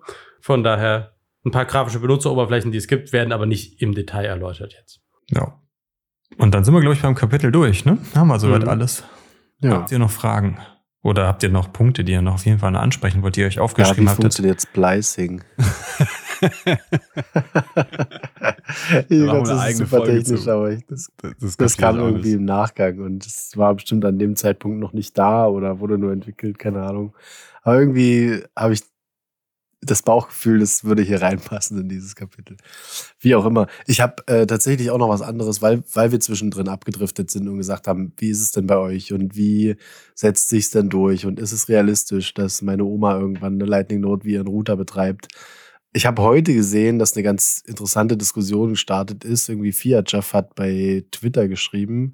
Äh, ich glaube, wir können uns an dem Punkt alle einig sein, dass Lightning niemals äh, das wird, was wir alle dachten, dass es wird. Be Im besten Fall äh, ein Settlement Network, also so ein, so ein nicht nutzbar für den Normalo. Fand ich ein mhm. krasses. Statement, weil da gerade so die Diskussion rumgeht und dann von Ben Ark äh, die Antwort, er, er widerspricht dem vehement, so würde ich es jetzt mal übersetzen. Das Lightning-Netzwerk ist äh, immer noch Beta as fuck, also immer noch sehr stark in der Beta, würde ich sagen, und, und MVP und dass wir eher am Anfang stehen und dass da noch richtig viel passieren wird und dass dann vermutlich, also jetzt bezogen auf das Kapitel, hätte ich daraus resultieren gesagt, dass da noch so viel passiert, dass es eben doch vielleicht wie ein Router funktionieren könnte. Also ich, ich finde einfach nur spannend, dass genau in dem Moment, wo wir das Thema so diskutieren, solche Größen im Space, die sich, die ja wirklich da viel entwickeln, auch zu so einer Diskussion kommen. Und, und es ist ja einfach nur interessant zu sehen, wie die ganze Runde mit ihren Notes strugglen, äh, zumindest mit dem Lightning-Part davon. Ja, weil irgendwo fehlt noch was. Und kommt es noch oder, oder muss man an irgendeinem Punkt, also habt ihr irgendeinen Take dazu? Also jetzt auch mit dem Kapitel, ohne es noch zu lang werden zu lassen? also ich würde vielleicht auch noch mal ganz kurz, also wir haben jetzt natürlich ne, sehr viel von unserer Frustration und unserem Leid mit unseren eigenen Lightning Notes äh, berichtet. Ich würde aber noch mal ganz gern dagegen stellen, diesen unbändigen Optimismus, den ich bei, gerade bei den Lightning-Entwicklern, bei den wirklichen Spezialisten in dem, äh, in dem Gebiet meine zu sehen, dass mich das auch schon noch mitreißt und auch ein bisschen optimistischer stimmt, dass wir vielleicht tatsächlich irgendwie noch am Anfang einer etwas längeren Entwicklung stehen. Aber ich weiß nicht, dafür bin ich einfach technisch nicht gut genug. Ne? Ist halt einfach Stand jetzt, vielleicht auch ganz gut, unseren Zuhörern das auch nochmal mitzugeben, ne? wenn sie auch diesen Frust äh, empfinden. Also äh, wir tun es auch und ich glaube, es sind auch einige andere, die damit ähm, ihre Schwierigkeiten haben, eigene eigenen Lightning Note zu betreiben. Insofern, also die beiden Punkte wollte ich nochmal irgendwie klar machen. So, ne? Stellt euch auf Frust ein mit eurer Lightning Note, aber der Optimismus der Lightning-Entwickler oder die Leute, der, der Leute, die im Bitcoin-Ökosystem sich damit beschäftigen, ähm, der ist immer noch unbändig und das beeindruckt mich und äh, lässt mich ein bisschen positiver in die Zukunft von Lightning blicken.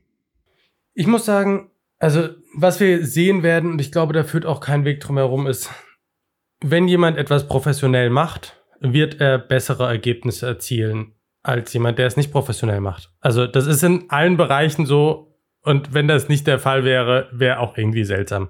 Und da fand ich, also ich kann an dieser Stelle wirklich nur noch mal die Folge mit dem Kilian beim Bitcoin-Effekt ans Herz legen, weil was die zum Beispiel angefangen haben zu machen, ist für ihren Swap-Service nicht nur Lightning und Mainchain zu machen, sondern dazwischen noch Liquid einzubauen, um quasi äh, die Sachen erst in Liquid zu swappen und dann später gebündelt die Sachen von Liquid auf On-Chain zu swappen und teilweise aber auch, wenn sich das auf Liquid schon ausgegangen ist, dann wieder zurück und dann quasi aus einem Zwei-Layer-System ein Drei-Layer-System gemacht haben, was die Komplexität natürlich nochmal deutlich erhöht. Und das, das werden wir, glaube ich, einfach immer so haben. Und es wird einen großen Teil, glaube ich, geben, der einfach convenience-bedingt das anders gestaltet. Und selbst sehr convenient Sachen wie jetzt irgendwie über Phoenix haben, haben viele Trade-offs und ich glaube, am Ende wird es eine Convenience-Fraktion geben. Und, und das finde ich aber ist das Wichtige, ich glaube, es muss trotzdem notwendig sein, dass du sagst, wenn du, dass du, dass du nicht angewiesen sein musst, dass du immer die Möglichkeit hast zu es, sagen, ne? du kannst es selber betreiben. ich kann es. Ich kann es selber machen. Es ist nicht, es ist mehr Aufwand. Es ist wahrscheinlich ein bisschen teurer. Es ist, ne, es ist nicht ganz so geil von der User Experience, aber fundamental funktioniert es und es funktioniert so, dass ich nicht mein, dass es nicht einen Fulltime-Job braucht. Und ich kann mir durchaus vorstellen, dass wir da hinkommen. Dafür ist so eine Open-Source-Community gut. Dafür sind die Leute, die da dran arbeiten, einfach, ne, auch die, dafür ist dieser Optimismus einfach auch wichtig. Und ich hoffe das sehr, weil ein ganz großer spieltheoretischer Ansatz aus meiner Perspektive der ist, dass zentralisierte Player nur so viel Mist machen können, wenn es kein Opt-out gibt. Und wenn du Lightning selber in deinem Wohnzimmer betreiben kannst, wenn auch mit einigen Einbußen auf Convenience-Seite, dann gibt es ein Opt-out und das limitiert automatisch die Menge an Mist, die zentralisierte Player machen können. Wenn du das nicht hast, dann haben wir, glaube ich, ein anderes Problem. Und von daher, wenn 5% der Weltbevölkerung eine eigene oder weniger auch, wenn, wenn ein kleiner Teil der Leute in der Lage ist zu sagen, wir betreiben unsere eigene Node und die meisten machen das nicht, dann ist das für mich ein vollkommen gutes und äh, valides Szenario. Was ich Mist fände, wäre, wenn wir tatsächlich es nur als eine Custodial-Lösung hätten oder keine Custodial-Lösung und mit miserablen Beta-Lightning probier's doch selber Features nicht vorankommen, weil die können halt mit dem Fiat-System nicht mithalten. Schöne Schlussworte, glaube ich. Also finde ich gut. Finde ich auch. Kann ich unterschreiben. Oh, ich habe noch ein Ja, Thema. gute Perspektive. Ich habe noch ein Thema. also wir sind ja jetzt äh, mit dem äh, Kapitel, äh, also mit dem Teil 1 des Buches dann durch, ne? Also mit dem letzten Kapitel 5, das wir jetzt gerade gelesen haben. Äh, wenn ihr mal reinschaut, der Teil 2, der jetzt startet, das heißt das Lightning-Netzwerk im Detail, da ist dann drin geschrieben eine detaillierte Beschreibung aller Komponenten des Lightning-Netzwerks und wie sie funktionieren. Dieser Teil ist sehr technisch und verlangt vom Leser Erfahrung in der Programmierung und der Informatik. Also ich habe ein paar Seiten mal weitergeblättert und ich muss ehrlich sagen, ich bin wahrscheinlich an dieser Stelle raus. Also ich, ich, ich kann nicht, äh, ich habe nicht die Kapazitäten zurzeit dafür, mich damit zu beschäftigen. Ich werde, also ich verstehe auch nichts mehr. Das muss ich ganz ehrlich sagen. Ich bin komplett abgehängt. Ich weiß nicht, wie es ihr seht. Ich habe noch nicht reingeschaut, aber ich würde jetzt einfach mal so ehrlich sagen, lasst uns das, die Folge jetzt erstmal rausbringen und jetzt dann auch die quasi die Nachricht an die Hörer rausgeben, wir schauen uns das an. Und wenn wir einfach sagen, es macht einfach keinen Sinn, das in diesem Kontext zu besprechen, dann lassen wir es einfach oder skippen irgendwelche Kapitel und suchen uns ein Kapitel, was man wieder besprechen kann. Und wenn es das halt nicht ist, dann ist es dann halt so. Dann können wir halt im Zweifelsfall sagen, das war die letzte Folge jetzt dann von. Aber es war, kann ich halt nicht Das beurteilen. glaube ich nicht. Also ich, ich habe gerade mal durchgeschaut. Äh, Okay. Es ist von, vom, vom Text-Code-Verhältnis eher wie Kapitel 5 als wie Kapitel 4. Ja, dann geht's ja. Also. Und ich glaube, also wir müssen, wir müssen gucken, ne? Vielleicht, vielleicht muss Antomus dann mehr dabei sein. Und vielleicht müssen wir, keine Ahnung, es gibt zum Beispiel ne, das Lightning-Netzwerk im Detail, da gibt es so eine, eine komplette äh, Verbindungsschicht, Messaging-Schicht, Peer-to-Peer-Schicht, Routing-Schicht, Zahlungsschicht, äh, komplett Architektur und wo die verschiedenen Bold-Protokolle dann da reinschreiben. Ich glaube, das ist was, das macht halt Sinn, sich das anzuschauen, wenn du das parallel vorliegen hast. Und dann gibt es wahrscheinlich ein paar Folgen, die sich nicht so gut beim Rasenmähen hören lassen, sondern wo man vielleicht vorher nebenbei das Buch offen hat. Aber das wäre ein Trade-off. Das würde ich zumindest mal probieren. Wer weiß, ob ich das in zwei Kapiteln immer noch sage.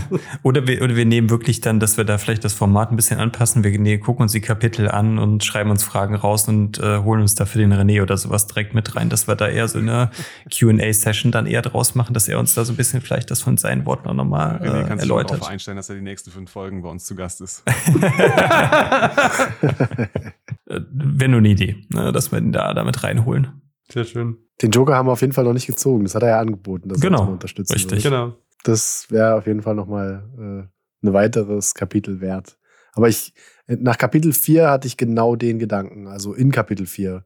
Da dachte ich auch, sollten wir vielleicht in der Gruppe nochmal diskutieren, machen wir so weiter oder ja, mal schauen. Und dann kam Kapitel 5, wo ich dachte, okay, das lässt sich schon wieder, also das hatten wir leider nur im Vorgespräch, aber nicht jetzt in der Folge.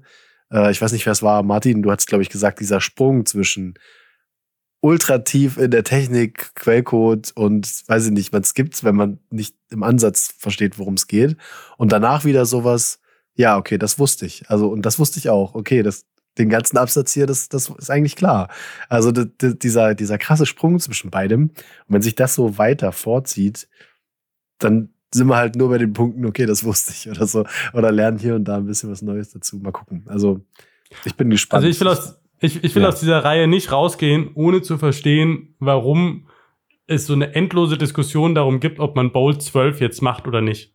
Das ist so eines meiner Verständnis-Goals tatsächlich, weil ich es nicht verstehe und dafür möchte ich einmal verstehen, was die einzelnen Bold-Elemente im Detail machen und von daher, also ich bin da auf jeden Fall dabei. Alright. Und hast du mal durchgeblättert, ob das überhaupt Thema wird? Nicht, dass wir hier, dass wir ganz enttäuscht sind, ganz am Ende. Da gibt es ein eigenes Kapitel für, oder nicht? Zu Bolt 12, wenn ich mich Ach so? erinnere. Ich meine auch. Aber es ist relativ weit hinten. Ich gucke mal gerade im Inhaltsverzeichnis. Ist wahrscheinlich dann eher so Ausblick und sowas dann, ne? Kapitel 15, glaube ich. Oder? Nee, Quatsch, das ist Bolt 11, ja. Gossip, Kanalgraph, Wegfindung, Zustellung, Wire-Protokoll. Anyway, focus on the signal oder wie machen wir jetzt hier weiter? Ich würde auch sagen, es war sehr schön. Vielen Dank an alle, die dabei waren. Denkt dran, wir sind ein Value for Value Podcast. Wir nehmen in schwach gesicherten Zahlungskanälen gerne Payment Streamings an und gucken, wie wir die dann weiterverteilen. Ihr seid, ich weiß nicht, ob wir das schon irgendwo geteilt haben, ihr seid super amazing. Wir haben das erste Mal die eine Million Satz in einem Monat geknackt. Dank euch. Von daher, ich fand das mega krass, weil das einfach, also, weil das ich war gegenüber diesem ganzen Value-for-Value-Thema super skeptisch. Und ihr als Notsignalhörer habt es geschafft, dass ich die Haltung dazu tatsächlich überdenke und glaube, dass das möglicherweise doch als Ganzes funktionieren kann, was ich nicht gedacht hätte. Und von daher mega krass. Und vielen Dank. Focus on the signal, not on the noise. Ciao. Ciao. Danke euch. Ciao.